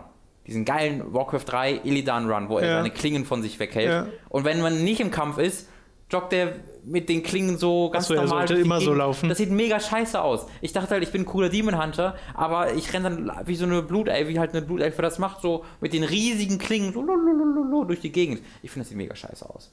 Passt nicht zu diesem. Allgemein, ich habe ein Problem damit, dass äh, meine Emotes und so alle die der Elfen sind aber du gleichzeitig dieser böse, coole Demon Hunter bist. Ja, aber du weißt, was ich meine. Das sind Emo. Anti-Held. Ja, ja. und das passt halt nicht zu diesem, oh, ich bin eine Elfe. Und der Rest, der Rest ist halt irgendwie auch, die Laufanimation ist halt, oh, ich bin eine Elfe. Und dann gibt es aber dann auch noch, oh, ich bin ein Demon Hunter. Und ich finde, das beißt sich so. ein bisschen. Hm. Äh, ja, ist natürlich aber total verständlich, nur weil du spielst ja nun mal eine Rasse, die es gibt. Klar. So. Es gibt noch einen Punkt, wo ich kurz erwähnen muss, da hat sie einen Gänsehaut bekommen äh, in der Story ähm, beim Demon Hunter. Und zwar gibt es eine Szene, wo du mit drei Leuten unterwegs bist und du kommst in einen Raum, wo gerade was passiert und du willst was schaffen in diesem Raum, aber kommst ein bisschen zu spät und die Leute entkommen kurz bevor du da bist. Und das wird aus so einer Ansicht von schräg oben dargestellt, wo du zuerst siehst, wie diese Charaktere, zu denen du hin willst, in diesem Raum sind, das machen, was sie machen wollen dann kommst du da rein mit deinem, mit deinem Leute, die kommen reingerannt, stehen dann still da, gucken den anderen Leuten so zu, die anderen sagen kurz, ha, du hast es nicht geschafft, teleportieren sich weg und dann dreht sich meine Gruppe zueinander und sagt was zueinander. Das war so eins zu eins eine Warcraft 3 Zwischensequenz. Das kenne ich aus so vielen Zwischensequenzen, dass du diese Ansicht hast, irgendwas passiert, Leute kommen ins Bild, dann ha, geht weg und dann sprechen die miteinander. Ich hab's so, wow, holy shit, das war da habe ich so plötzlich ja. so eine Vision von Warcraft 3 bekommen mit diesen Charaktermodellen, wo ich wirklich so als in der Sekunde, wo ich das realisiert habe, so pfiuh, Gänsehaut am ganzen Körper gehabt. Das fand ich super cool. Ja, neues Warcraft wäre schon.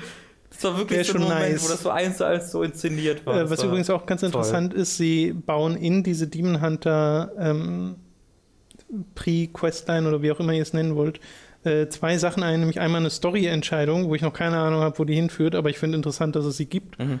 Äh, ist eine ganz, also eine binäre Entscheidung, aber habe ich tatsächlich ein bisschen davor gesessen, weil ich das auch gar nicht gewohnt bin und wollte auf Warcraft Entscheidungen zu treffen. Ich weiß, ich fand das offensichtlich, was der, der, wer der coole von beiden ist, der richtige von beiden ist.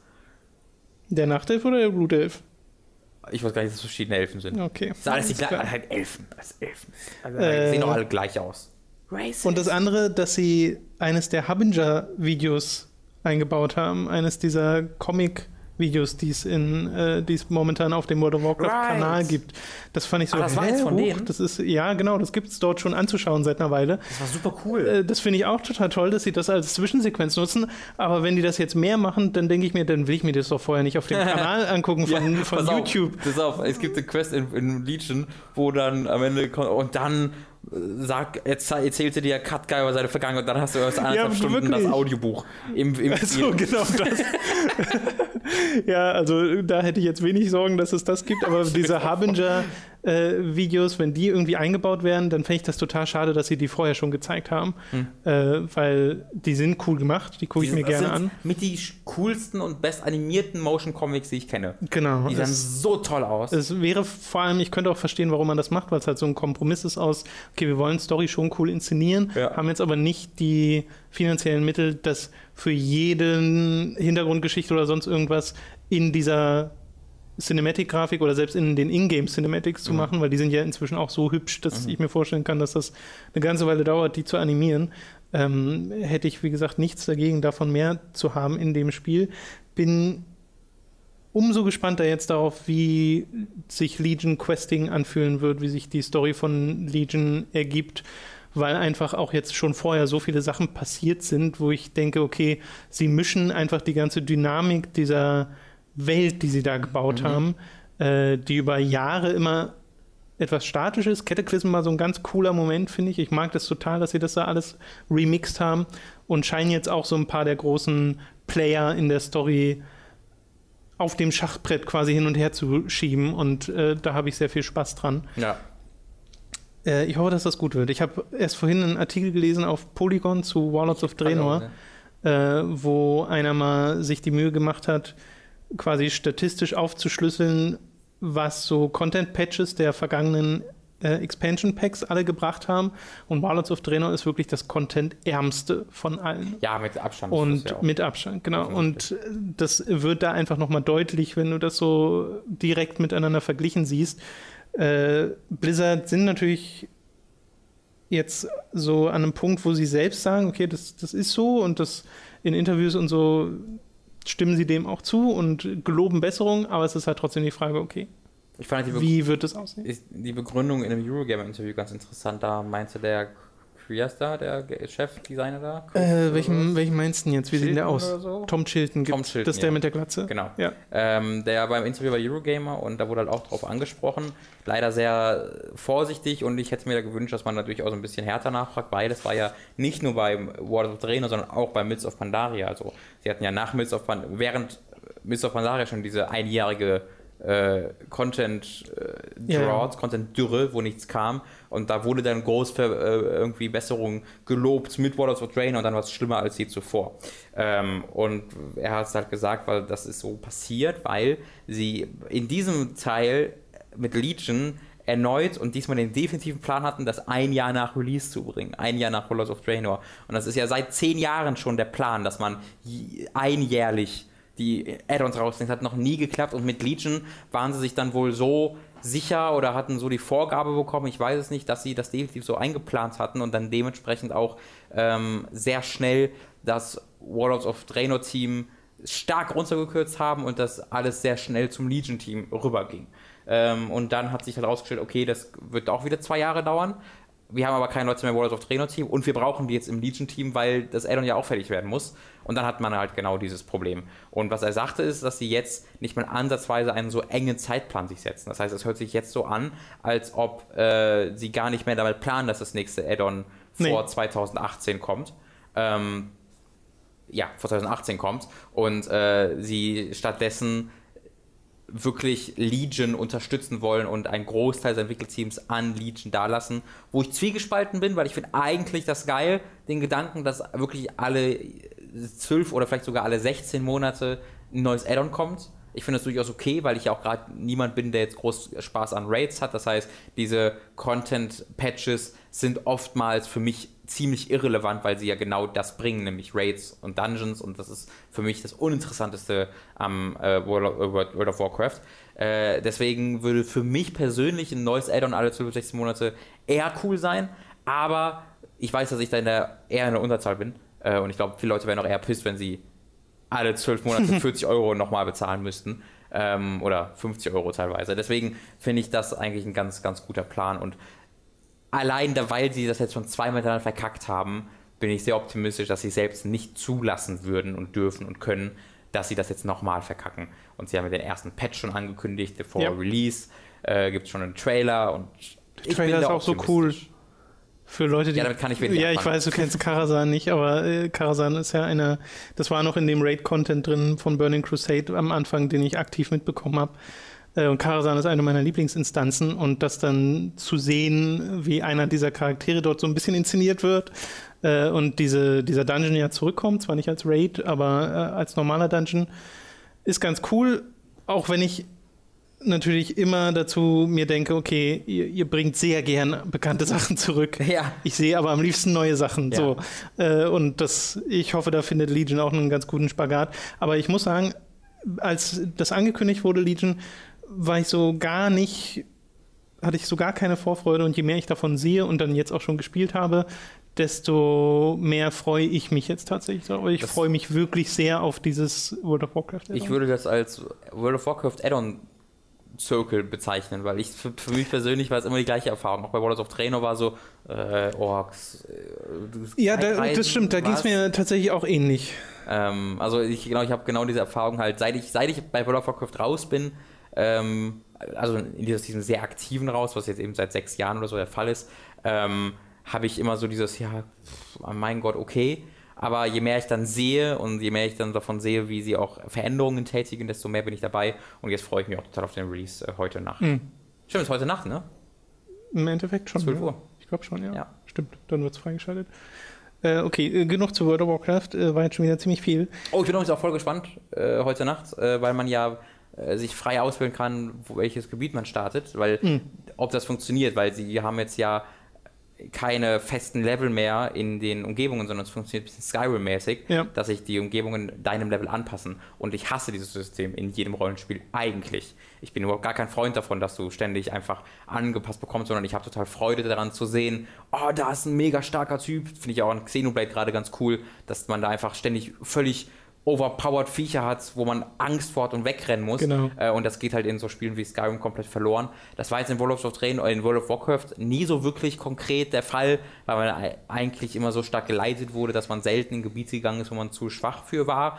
Ähm, aber ganz, ganz früher war es. Genau, aber ganz dieses, dieses Erkunden ja. von Gebieten, für die man zu schwach ist, und wo man dann ja. ständig aufpassen muss, dass man keine Leute irgendwie triggert. Genau, oder selbst, selbst so Details wie in äh, Tirisfall ganz am Anfang in dem Untotengebiet oder Silver Pine Forest in dem zweiten.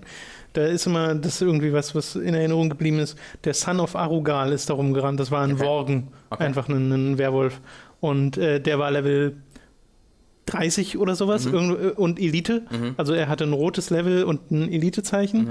Und äh, der ist ja halt teilweise einfach in den Rücken gefallen, weil du hast ihn nicht kommen sehen. Ja, der, der liefert so eine Patrouille lang in einem normalen Questgebiet und hat dadurch einen Ruf bekommen. Und das finde ich ist halt ein total schönes Element. Genau. Und ich weiß halt nicht, wie sie das jetzt. Und ich weiß, ich frage mich auch generell, wie sie, die das machen. Vielleicht so eine Erklärung für, weil ich kämpfe ja in den Invasionen und so wird das dann ja auch in diesen Levelgebieten wahrscheinlich funktionieren. Ich kämpfe ja in den Invasionen, die es gerade gibt, gegen Gegner in meinem Level. Das waren am Anfang Level 13 Gegner, weil ich gerade meinen Charakter damit gelevelt habe und jetzt sind ich Level 40 irgendwie. So.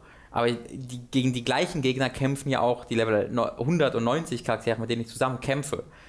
Heißt das dann einfach, dass, dass ich genauso viel Schaden aus deren Sicht auf diese Gegner mache wie die, obwohl ich 60 Level unter denen bin?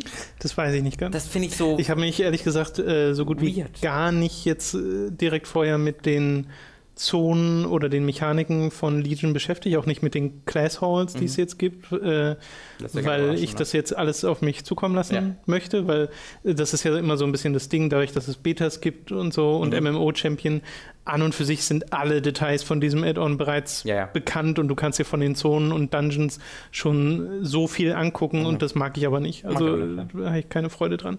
Deswegen hatte ich mal Freude dran tatsächlich, aber jetzt nicht mehr. Äh, will ich das jetzt alles entdecken. Und ja, es ist bei den Invasions ja auch schon ähnlich, wo du die äh, Viecher hast, die auf deinem Level sind. Und es fühlt sich ein bisschen an, als würdest du deutlich weniger Schaden an ihnen machen als an mhm. in normalen Zonen.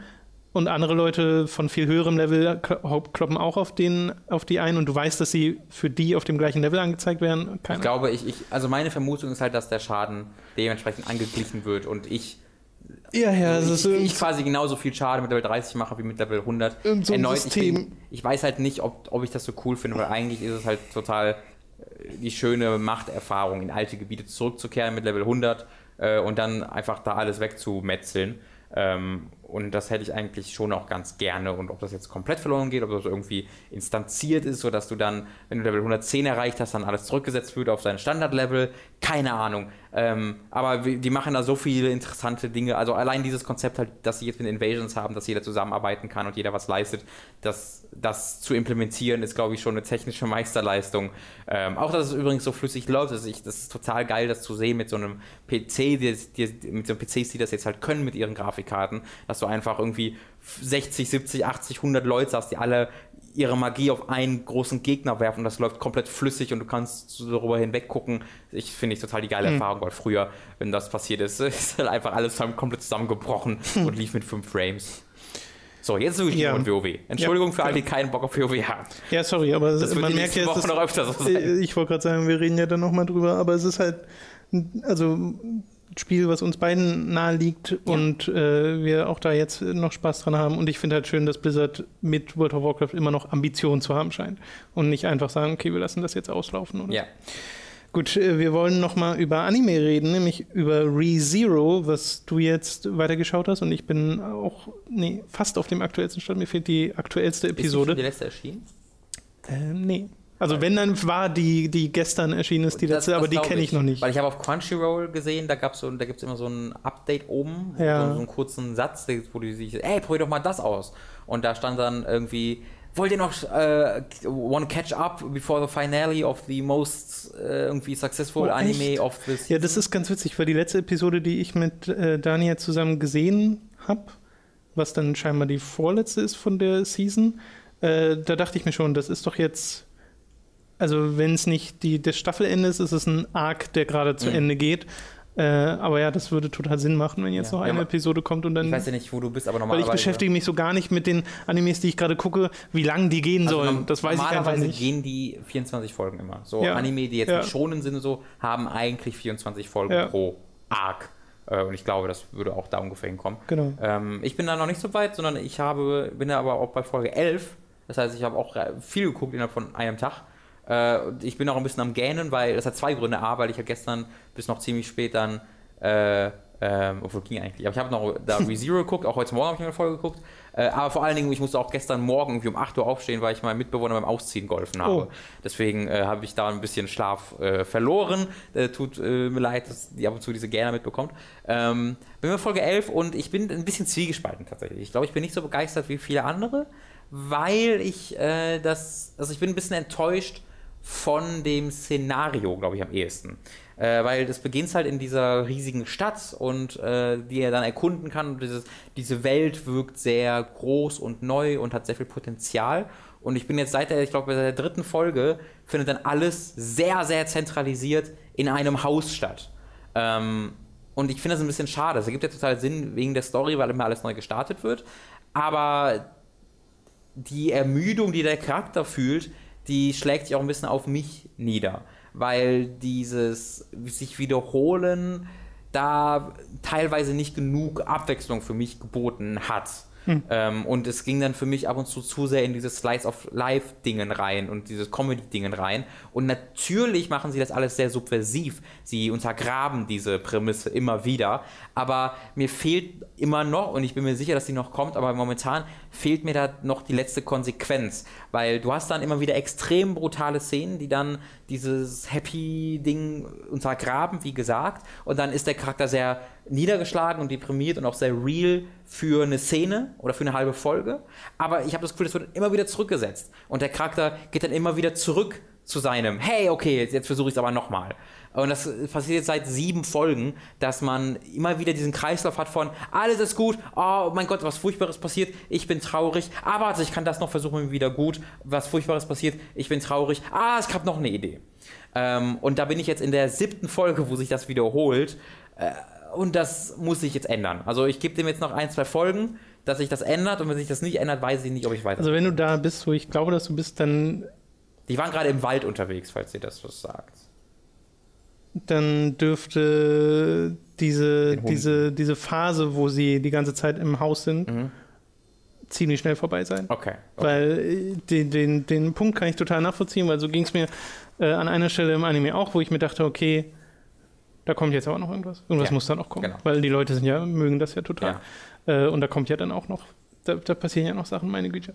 Der typische Hauptcharakter, Anime-Hauptcharakter ist für mich jemand, der kann nichts, der ist unerfolgreich im Leben und der hat diese Fantasien und äh, ist in allem scheiße und dann wird er in irgendeine Welt transportiert oder trifft irgendwelchen Charakter, der seine innere Stärke äh, wertschätzen kann und dann wird er doch ein toller Mensch so. Äh, bei diesem Charakter ist es halt so, der kann durchaus was von Anfang an. Der ist jemand, der trainiert und der ist jemand, der durchaus Heldenqualitäten innewohnen. Also direkt in der zweiten Folge rettet er Figuren und ich finde das selbst ganz cool. Also der hat selbst immer diese, diesen Blick von außen auf sich, wo er halt sagt, oh, ich bin jetzt der Held in dieser Fantasy-Welt, super cool. Aber ich mochte total, dass er nicht dieser komplett unfähige Hauptcharakter ist, wie das in fast jedem anderen Anime der Fall ist, der dann langsam durch andere Leute irgendwie erstmal seine grundsätzliche Stärke erkennen kann, erkennen muss. Ich bin mir sicher, dass es auch noch dahin geht. Aber ich fand toll, dass er auch vom Start her schon jemand ist, der trainiert ist, der sich eher wehren kann und der auch mal aus Situationen selbst irgendwie entfliehen kann, ohne immer die Hilfe von anderen ja. zu brauchen. Das mochte ich ganz gern. Und deswegen kann ich auch tatsächlich, kann ich mir vorstellen, dass halt Leute sich in ihn vergucken und Leute ihn toll finden. Weil das ist ein guter Charakter und das ist ein guter Mensch und der hat, er sieht, er ist, er ist ein attraktiver Kerl. Ich kann verstehen, warum Frauen auf ihn stehen würden. So.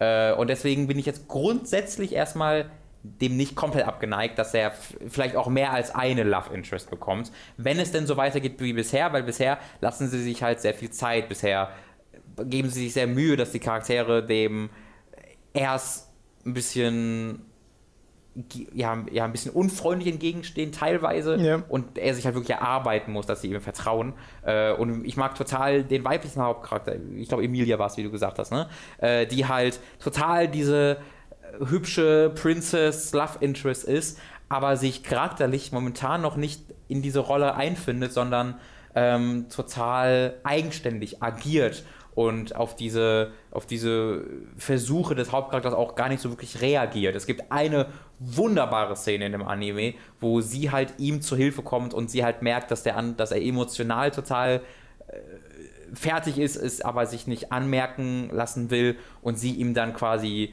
äh, ja wieder aufbaut äh, auf eine ganz intime und tolle Art und Weise. Äh, diese Szene fand ich wirklich hervorragend. Ähm, dahingegen steht halt, dass diese alle diese Anime-Waifu-Designs haben. Das stört mich total. mich stören die Charakterdesigns total. Die sehen nämlich, wie gesagt, alle wie so schonen Waifus, Waifus aus, was dann teilweise auch dem den, Charakter, den Charakterzügen entgegensteht und gerade von Emilia, ich hasse, wie sie designt ist vom optischen. Weil sie sieht, aber sie sieht aus wie jede Anime-Prinzessin ever. Und das mag ich nicht. Ich würde aber dem ganzen Anime vorwerfen, dass er jetzt keinen sonderlich eigenen Stil hat. Äh, stimmt, ich, ich, ich fühle mich immer so ein bisschen an Sword Art Online erinnert von seinem Fantasy-Random-Dingen. Aber auch da würde ich halt den Hauptcharakter zu äh, irgendwie anführen, weil der halt doch irgendwie, der hat, der sieht natürlich sehr random Teenie aus, ja. aber trotzdem, er hat eine Frisur zum Beispiel. Das ist bei Anime-Hauptcharakteren gar nicht mal so üblich, weil die normalerweise immer dieses, diese gleiche Nicht-Frisur haben und die Nichts-Gesichtsausdrücke, die sind ganz oft so Nicht-Menschen, wo sich halt dann der Zuschauer reinempfinden soll und mhm. reinversetzen soll. Äh, und ich finde, sie geben diesem, diesem Hauptcharakter, diesem Subaru mehr Charaktereigenschaften und auch mehr äußerliche äh, Alleinstellungsmerkmale. Naja, also ich habe bei dem Anime ganz oft das Gefühl, dass er sehr wohl weiß, was die typischen Anime-Tropes sind, mhm. sie benutzt mhm. und dann halt versucht zu untergraben oder umzuwerfen oder in irgendeiner Art und Weise daraus mehr zu machen, als das, was man erwarten würde. Genau. Und das und ist halt was, also das macht er auch noch weiter. Da kommt auch noch, wie gesagt, ein bisschen mhm. was. Ich hatte nur so eine Stelle in dem Anime, wo ich mir dachte, da ist jetzt ein Charakter, der zusätzlich äh, verschossen ist in Subaru, wo ich mir denke, ist das jetzt. Also entweder sie müssen damit noch was machen oder es ist mir an der Stelle ein bisschen zu viel und wird dann nicht mehr nachvollziehbar, mhm. weißt du? Äh, vielleicht hänge ich mich da jetzt auch zu sehr dran auf. Mhm. Äh, vielleicht brauche ich da auch ein bisschen mehr Abstand äh, oder Perspektive auf den Anime äh, mal irgendwie eine Woche Pause oder so und dann sehe ich das schon wieder ganz anders. Ist nur etwas, was mir jetzt noch eingefallen mhm. ist. Weil an und für sich stimme ich dem zu, was du sagst. Ich mag den Hauptcharakter sehr gern und wie sie und das, das kommt ja dann bei dir auch noch thematisieren, dass diese ganzen Wiederholungen mhm. auch halt Auswirkungen haben. Äh, und das ist halt in dieser Art von Story jetzt nicht so wahnsinnig oft. Äh, ja. Ja, ja, äh, genau, also ich wollte noch einen Kritikpunkt zu Ende äh, äh, bei dir weiterführen, weil du sagst ja, das ist ein Anime, was diese Anime-Konvention nutzt, um sie dann subversiv zu umgehen. Ähm, ich glaube, mein größter Kritikpunkt ist, dass er das halt bisher nicht konsequent genug macht. Dass er sich zu viel Zeit damit, dass er zu viel Zeit damit verbringt, dir diese Konvention zu präsentieren und äh, auch da. zu wenig Zeit, sie umzuwerfen? Ja, genau. Ja. Also es, es nutzt diese auch zu sehr für sich selbst. Also gerade wenn du das vergleichst, welche Anime machen das denn doch? Attack on Titan hat das wunderbar gemacht. Äh, und ich glaube, der, das beste und größte ist dafür immer noch Neon Genesis Evangelion, ähm, was halt ein Mecha-Anime als Mecha-Anime startet und als unglaublich komplexe Charakterstudie endet, die sämtliche Anime-Konventionen und Stereotype aushebelt und in die Extreme, in die absoluten Extreme führt, sodass du ein schlechtes Gewissen dafür hast, dazu hast jemals irgendwie über diese Figuren zu denken als Anime-Charaktere und nicht als echte Menschen. Da wird halt gezeigt, okay, was ist, wenn ein Anime-Charakter diese Aktionen eines Anime-Charakters ausführen würde, aber in der echten Welt. Was wären ja. die echten Konsequenzen? Und du hast halt keinen keine Wie? wiederbelebenden Menschen oder sonst irgendwas. Bei Attack on Titan ging es mir ein bisschen so, das ist ja in zwei Hälften quasi mhm. aufgeteilt, der Anime, und die zweite Hälfte fand ich war sehr viel mehr klassischer Anime Absolut. als äh, die erste. Ja. Äh, bei ReZero könnte man das fast ähnlich bezeichnen, wo die, das letzte Viertel, äh, da wird dann etwas groß aufgebaut und inszeniert, womit ich dann nicht gerechnet hätte, was finde ich dann schon wieder sehr viel näher an so klassischem Action-Adventure-Anime mhm. äh, dran war, nur halt mit recht hohen ähm, Stakes, würde man sagen. Also mhm. es, es, liegt halt viel auf dem Spiel. Mhm. Aber mit der Richtung habe ich nicht gerechnet und deswegen überrascht es mich dann auch ein bisschen, dass der Anime dann zu Ende sein soll, falls mhm. er das tatsächlich ist, weil immer noch sehr, sehr viele Punkte einfach offen sind, auch wenn ich die letzte Folge jetzt noch nicht kenne. Ja. Aber andererseits wurde es so inszeniert wie ein Finale. Ja. Und äh, du denkst ja halt so, ja, jetzt ist zwar das vorbei, aber jetzt muss es ja direkt da weitergehen. So. Ja, ich glaube, da ist halt so klar, dass da schon was weiterkommt. Ja, ja, das ist ja also so ein bisschen das Attack on Titan, diese Anime-Season. ReZero ist ja mega erfolgreich. Ähm, also ist nicht ganz, ich glaube, es wird sehr wenige Anime geben, die diese extreme äh, diese extremen Einfluss von Attack on Titan erreichen, weil das war ja wirklich überall für ja, die ja, Zeit. Ich würde vielleicht, äh, ist es dieses, ist es das, ähm, wie heißt das Anime, was ich gerade schon erwähnt habe, äh, mit dem äh, MMO? Sword, Art, Sword Online. Art Online. Ich würde es am ehesten mit Sword Art Online vergleichen, von der Popularität her ähm, und auch vom Aussehen her, nur dass Sword Art Online halt echt einfach nicht gut ist. finde ich. Also ich finde Sword Art Online ist halt genau das, das ist halt all, all die Anime-Tropes, bei denen sich auch ReZero bedient, ohne das Subversive, äh, sondern einfach nur, ja, hier, geile Anime-Waifus, yay. Ja, ich habe äh, dann noch 91 Days weitergeschaut, habe mich, äh, also bin da nach wie vor sehr drin und habe so verschiedene äh, sechs, glaube okay. ich. Nee, sieben. Okay. Ich glaube, es sind sieben. Ja. Und es gibt eine Folge 7.5, die ist sehr merkwürdig, die ist nur ein Zusammenschnitt aus allen anderen Folgen, hm. eine Art Zusammenfassung. Gab es Attack on Titan auch? Ja, nee, ja, erinnere ich mich tatsächlich nicht dran, habe ich, hab ich vergessen. Okay, ja, gibt es dann hier auch. Mhm. Äh, ist dann nur komisch, wenn du eine neue Folge erwartest und so denkst, ja, Moment, das kenne ich. Mhm. Äh, okay, es ist ja, eine komplette Recap. So.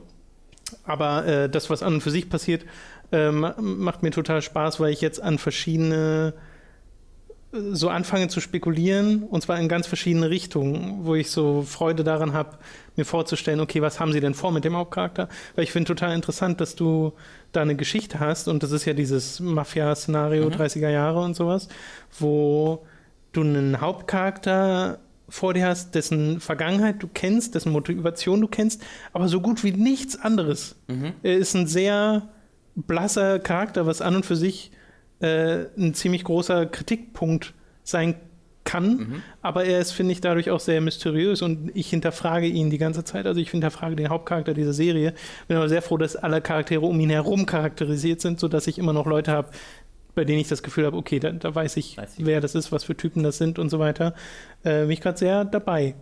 Ich habe auch noch einen, den ich vergessen habe, vorher zu erwähnen, nämlich Dankan Ronpa. Ah, ähm, stimmt. Ich bin auf dem aktuellen Stand bei den Danganronpa-Anime. Da, da laufen jetzt zwei gleichzeitig, was ein unglaublich interessantes Konzept ist. Wie gesagt, eine normale Season gibt 24 Folgen von einem Anime und sie haben zwei gleichzeitig laufende Danganronpa-Serien, die jeweils zwölf Folgen gehen. Also die gleiche Anzahl von Gesamtfolgen, was man dann aber in der Hälfte der Zeit äh, auch sieht, weil jede Woche zwei Folgen erscheinen, die zwei verschiedene Story-Arcs erzählen. Das ist nämlich einmal äh, Danganronpa, äh, also der ganze Anime heißt äh, äh, Danganron, The End of Danganronpa 3. beziehungsweise, oder, beziehungsweise, ich glaube, das heißt The End of Danganronpa 3. Äh, wie man das auch immer zählen möchte. Und ähm, du hast einmal die Side Future und Side Despair. Äh, und die Side Future erzählt quasi die Story einfach weiter vom Ende von Danganronpa 2 aus. Also das ist quasi der aktuellste Stand der Geschichte und erzählt diese Geschichte auch zu Ende.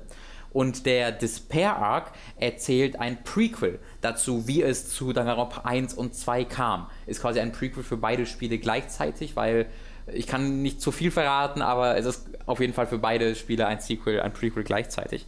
Und ähm, das funktioniert großartig, weil diese beiden Anime haben dann auch noch Einfluss aufeinander. Das heißt, du darfst die oder du solltest die nicht komplett Despair, komplett Future gucken, sondern du solltest wirklich Despair, Future, Despair, Future, Despair, Future gucken, weil die, wenn ein Charakter irgendwie ein Fokus ist vom Despair Arc, dann kann es gut sein, dass der plötzlich auch in der neuen Future-Folge dann halt, was halt dann einige Zeit später passiert, auch noch ein mhm. äh, auch der Fokus ist. Und dann siehst du, was in, in Future mit dem passiert und dann wird das, was in Despair gerade gesehen hast, nur noch viel tragischer oder sowas. Äh, und das, ist, das funktioniert absolut sensationell hervorragend. Es hat total tolle Produktionswerte. Die wenigen Kampfszenen, die es gibt, sind äh, so total gut präsentiert. Wie gesagt, es gibt wirklich nur wenige, weil es sich äh, vor allen Dingen eben auf ähm, ja, Charaktergespräche und das ist ja so eine Detektivgeschichte in, auf der, in der Future-Side, äh, was Danganronpa mit Zero Escape mischt, weil die, die, der Macher von Danganronpa und der Macher von Zero Escape sind ja gut miteinander befreundet, äh, arbeiten ja auch beim gleichen äh, äh Publisher, Spike Sunsoft oder für den gleichen Publisher. Und äh, deswegen hat er ganz bewusst in Danganronpa 3 so ähm, Referenzen an Zero Escape rangesetzt, zum Beispiel, dass jetzt alle mit einem mit einer Uhr quasi rumlaufen, wie in Zero Escape, aber mit so einem Armband ja. äh, und halt in diesem Killing Game jetzt sind, aber es gibt nicht mehr diese, äh, diese Trials. Es gab ja in Danganronpa 1 und 2 so, so Phoenix Wright-mäßige School Trials, wo du dann herausfinden musst, wer der Killer des letzten getöteten Menschen war und sonst werden die alle sonst getötet. Die gibt es gar nicht mehr, sondern du bist jetzt einfach, die sind einfach in einem Gebäude halt eingesperrt und müssen dort entkommen was halt sehr Zero Escape mäßig ist. Äh, es gibt einen coolen Twist noch. Äh, die Schlaf, die, also alle paar Stunden werden die alle mit, ähm, äh, mit, mit, mit so einem Gas eingeschläfert. Das ist exakt so wie in Zero Time Dilemma, Zero Escape 3. Auch da ist die Referenz sehr offensichtlich. Und während die dann schlafen, wird irgendeiner aufgeweckt, nämlich der Killer, und kann jemanden töten. Während oh. die schlafen.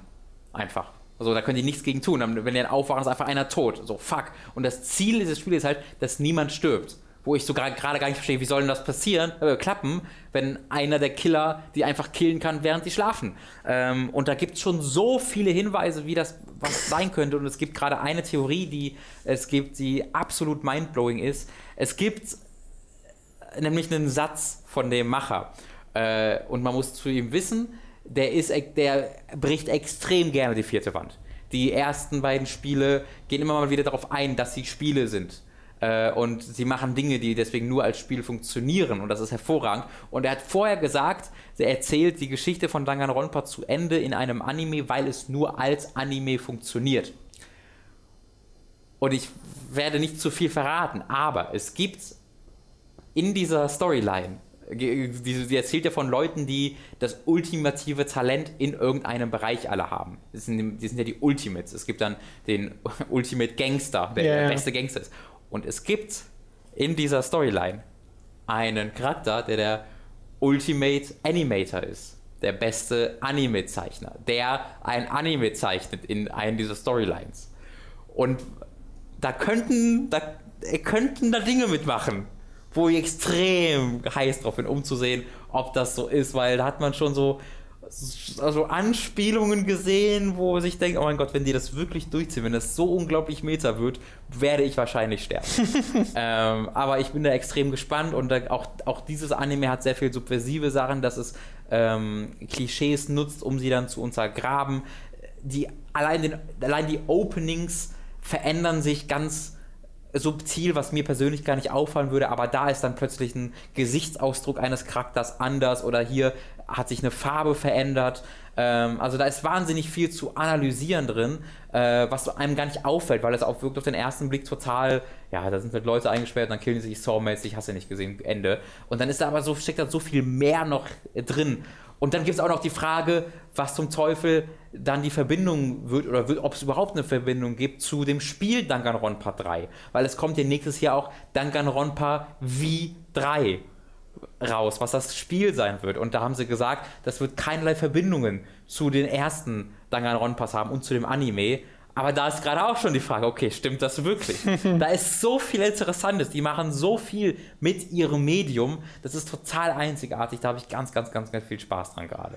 Okay, aber nur, nur um das nochmal klarzustellen, am besten ist es, die beiden Spiele zu spielen. Und es dann, ist absolut 100%ig Ja. Voraussetzung. Es ist, ihr werdet daraus nichts ziehen können, wenn ihr die Anime, wenn ihr die Genau. Spiele nicht gespielt habt. Und nicht nur das, ihr müsst nicht nur Danganronpa 1 und 2 gespielt haben, ihr müsst auch das Spin-off ähm, Ultra Despair Girls Mhm. auf der Vita gespielt haben. Es gab halt eine Folge jetzt, die hieß einfach Ultra Despair Girls, die sich ausschließlich mit Okay. diesen Figuren äh, ähm, beschäftigt hat. Und die haben halt in 1 und 2 überhaupt nie eine Rolle gespielt. Das heißt, alle Leute, die Ultra Despair Girls nicht gespielt haben, werden komplett verloren dastehen. Da würde ich sagen, ihr müsst gar nicht unbedingt selbst durchspielen, da reicht es auch, eine Okay, Story-Zusammenfassung äh, anzugucken, weil Ultra Despair Girls, habe ich auch hier erzählt, hat mir spielerisch jetzt nicht so super gut gefallen. Dann sind wir durch für diese Woche. Mhm. Das war äh, sehr, sehr viel, habe ich wieder das Gefühl. Äh, Formel 1, Videospiele, Anime. Es ist inzwischen ein sehr abwechslungsreicher Podcast geworden, was die Themen angeht. Ich finde ja, das sollte man monetär belohnen, lieber Tom. Sollte man, finde ich auch. Da Kön gibt also es, könnte man. Da gibt Darf es, man. Nee, nee, schon sollte. Da Okay. gibt es eine Möglichkeit, das zu tun, nämlich über patreon.com slash hooked könnt ihr uns monatlich monetär unterstützen. Yay. Äh, da würden wir uns sehr drüber freuen. Wir freuen uns aber auch, wenn ihr zum Beispiel über unseren Amazon Affiliate Link einkauft. Etwa F1 2016 könnt ihr euch darüber Hm. kaufen. Oder das World of Warcraft Legion Add-on. So Sachen zum Attack on Beispiel. Titan. Mm, Attack on Titan, ja. Oder ihr geht auf audible.de slash hooked und holt euch dort einen kostenlosen Probemonat bei Audible über unseren Affiliate-Link. Da bekommt ihr dann ein kostenloses Hörbuch und diesen ersten Monat mit diesem Hörbuch umsonst, äh, das ihr auch über diesen Monat hinaus äh, behalten könnt. Zum Beispiel könnt ihr euch dort auch eines der World of Warcraft Lore-Bücher holen. Die gibt es dort unter anderem. Davon gibt es richtig gute. Ja, gibt es aber auch richtig schlechte. Das stimmt. so- also ihr solltet euch vorher zumindest die Rezensionen durchlesen. Ich habe mal so bei War of the Ancients reingelesen und äh, das war extrem schlecht geschrieben. es gibt auch richtig gute. Habe ich auch gehört. Das Illidan-Ding, was jetzt neulich rausgekommen ist, da sind die Leute sehr angetan Was ist von. das? Was ist, was Das heißt, glaube ich, einfach nur Illidan. Ja, ist das Ja. wie Arthas bei War of the Lich King? Da Ich kam glaub ja auch schon, ich glaub schon, Also es erzählt einfach nur die Geschichte von Illidan Genau. nach. Okay. Naja, also ob da Bei- wie, bei viel neu, wie viel so. Neues da drin ist, weiß ich jetzt gar Ja. nicht. Aber äh, ich weiß, dass die Leute davon sehr angetan sind. Hm. Deswegen, und ich habe das gesehen bei Audible und schon selbst so gedacht, hm, ich so, also das ist, äh, das ist eine So, Möglichkeit. während man WoW spielt? eignet sich eigentlich schon ne, so ein Hörbuch dann dafür. iTunes-Bewertungen, darüber freuen wir uns natürlich auch. Mhm. Vor allem äh, müssen wir da mal ein bisschen auf die Konkurrenzschiene drücken. Ich glaube, die Leute hier von, von Insert Moin und von Auf ein Bier, die Ja. haben mehr iTunes-Bewertungen als wir. Was? Aber Das- ist so scheiße, das- aber negativ, oder? Das, das kann, nee, auch 5-Sterne-Dinger. so, sogar Insert Moin. Ja, ist ein bisschen, also, Was? ich will nicht sagen peinlich, aber ist schon unangenehm. Und ich meine, ihr könntet Unsere das. Fanbase ist auf jeden Fall peinlich. Ihr könnt, Wenn so ein Müll gute Bewertung bekommt, dann müssten wir doch eigentlich. Also ehrlich. in den Tausender-Regionen Der sein. Michael macht ja, tut ja immer sein Bestes bei Insert Moin, aber. weiß ich nicht. Was wir damit sagen wollen, wir freuen uns über 5-Sterne-iTunes-Bewertungen. Ja. Äh, der Michael von Instant Moin hat gerade erst einen ganz, ganz tollen Podcast über Indie-Games auf der Gamescom äh, äh, produziert, einen ganz ausführlichen, da würde ich euch mal raten reinzuhören. Wirklich Genau. toll. Das Ja. ist ja auch einfach nur insertmoin.de oder ihr schaut bei iTunes. Genau. Aber erst, wenn ihr bei uns positiv bewertet habt, bitte. Genau. Es muss schon alles in dieser Reihenfolge passieren. Und dann sind wir glücklich, dann sind die von Insert Moin glücklich und die von Auf ein Bier bestimmt. Aber die haben auch Bier. Also die sind Ja, immer glücklich. Und äh, das soll es gewesen sein für diese Woche. Okay. Wir hören uns nächstes Mal. Bis dahin. Tschüss.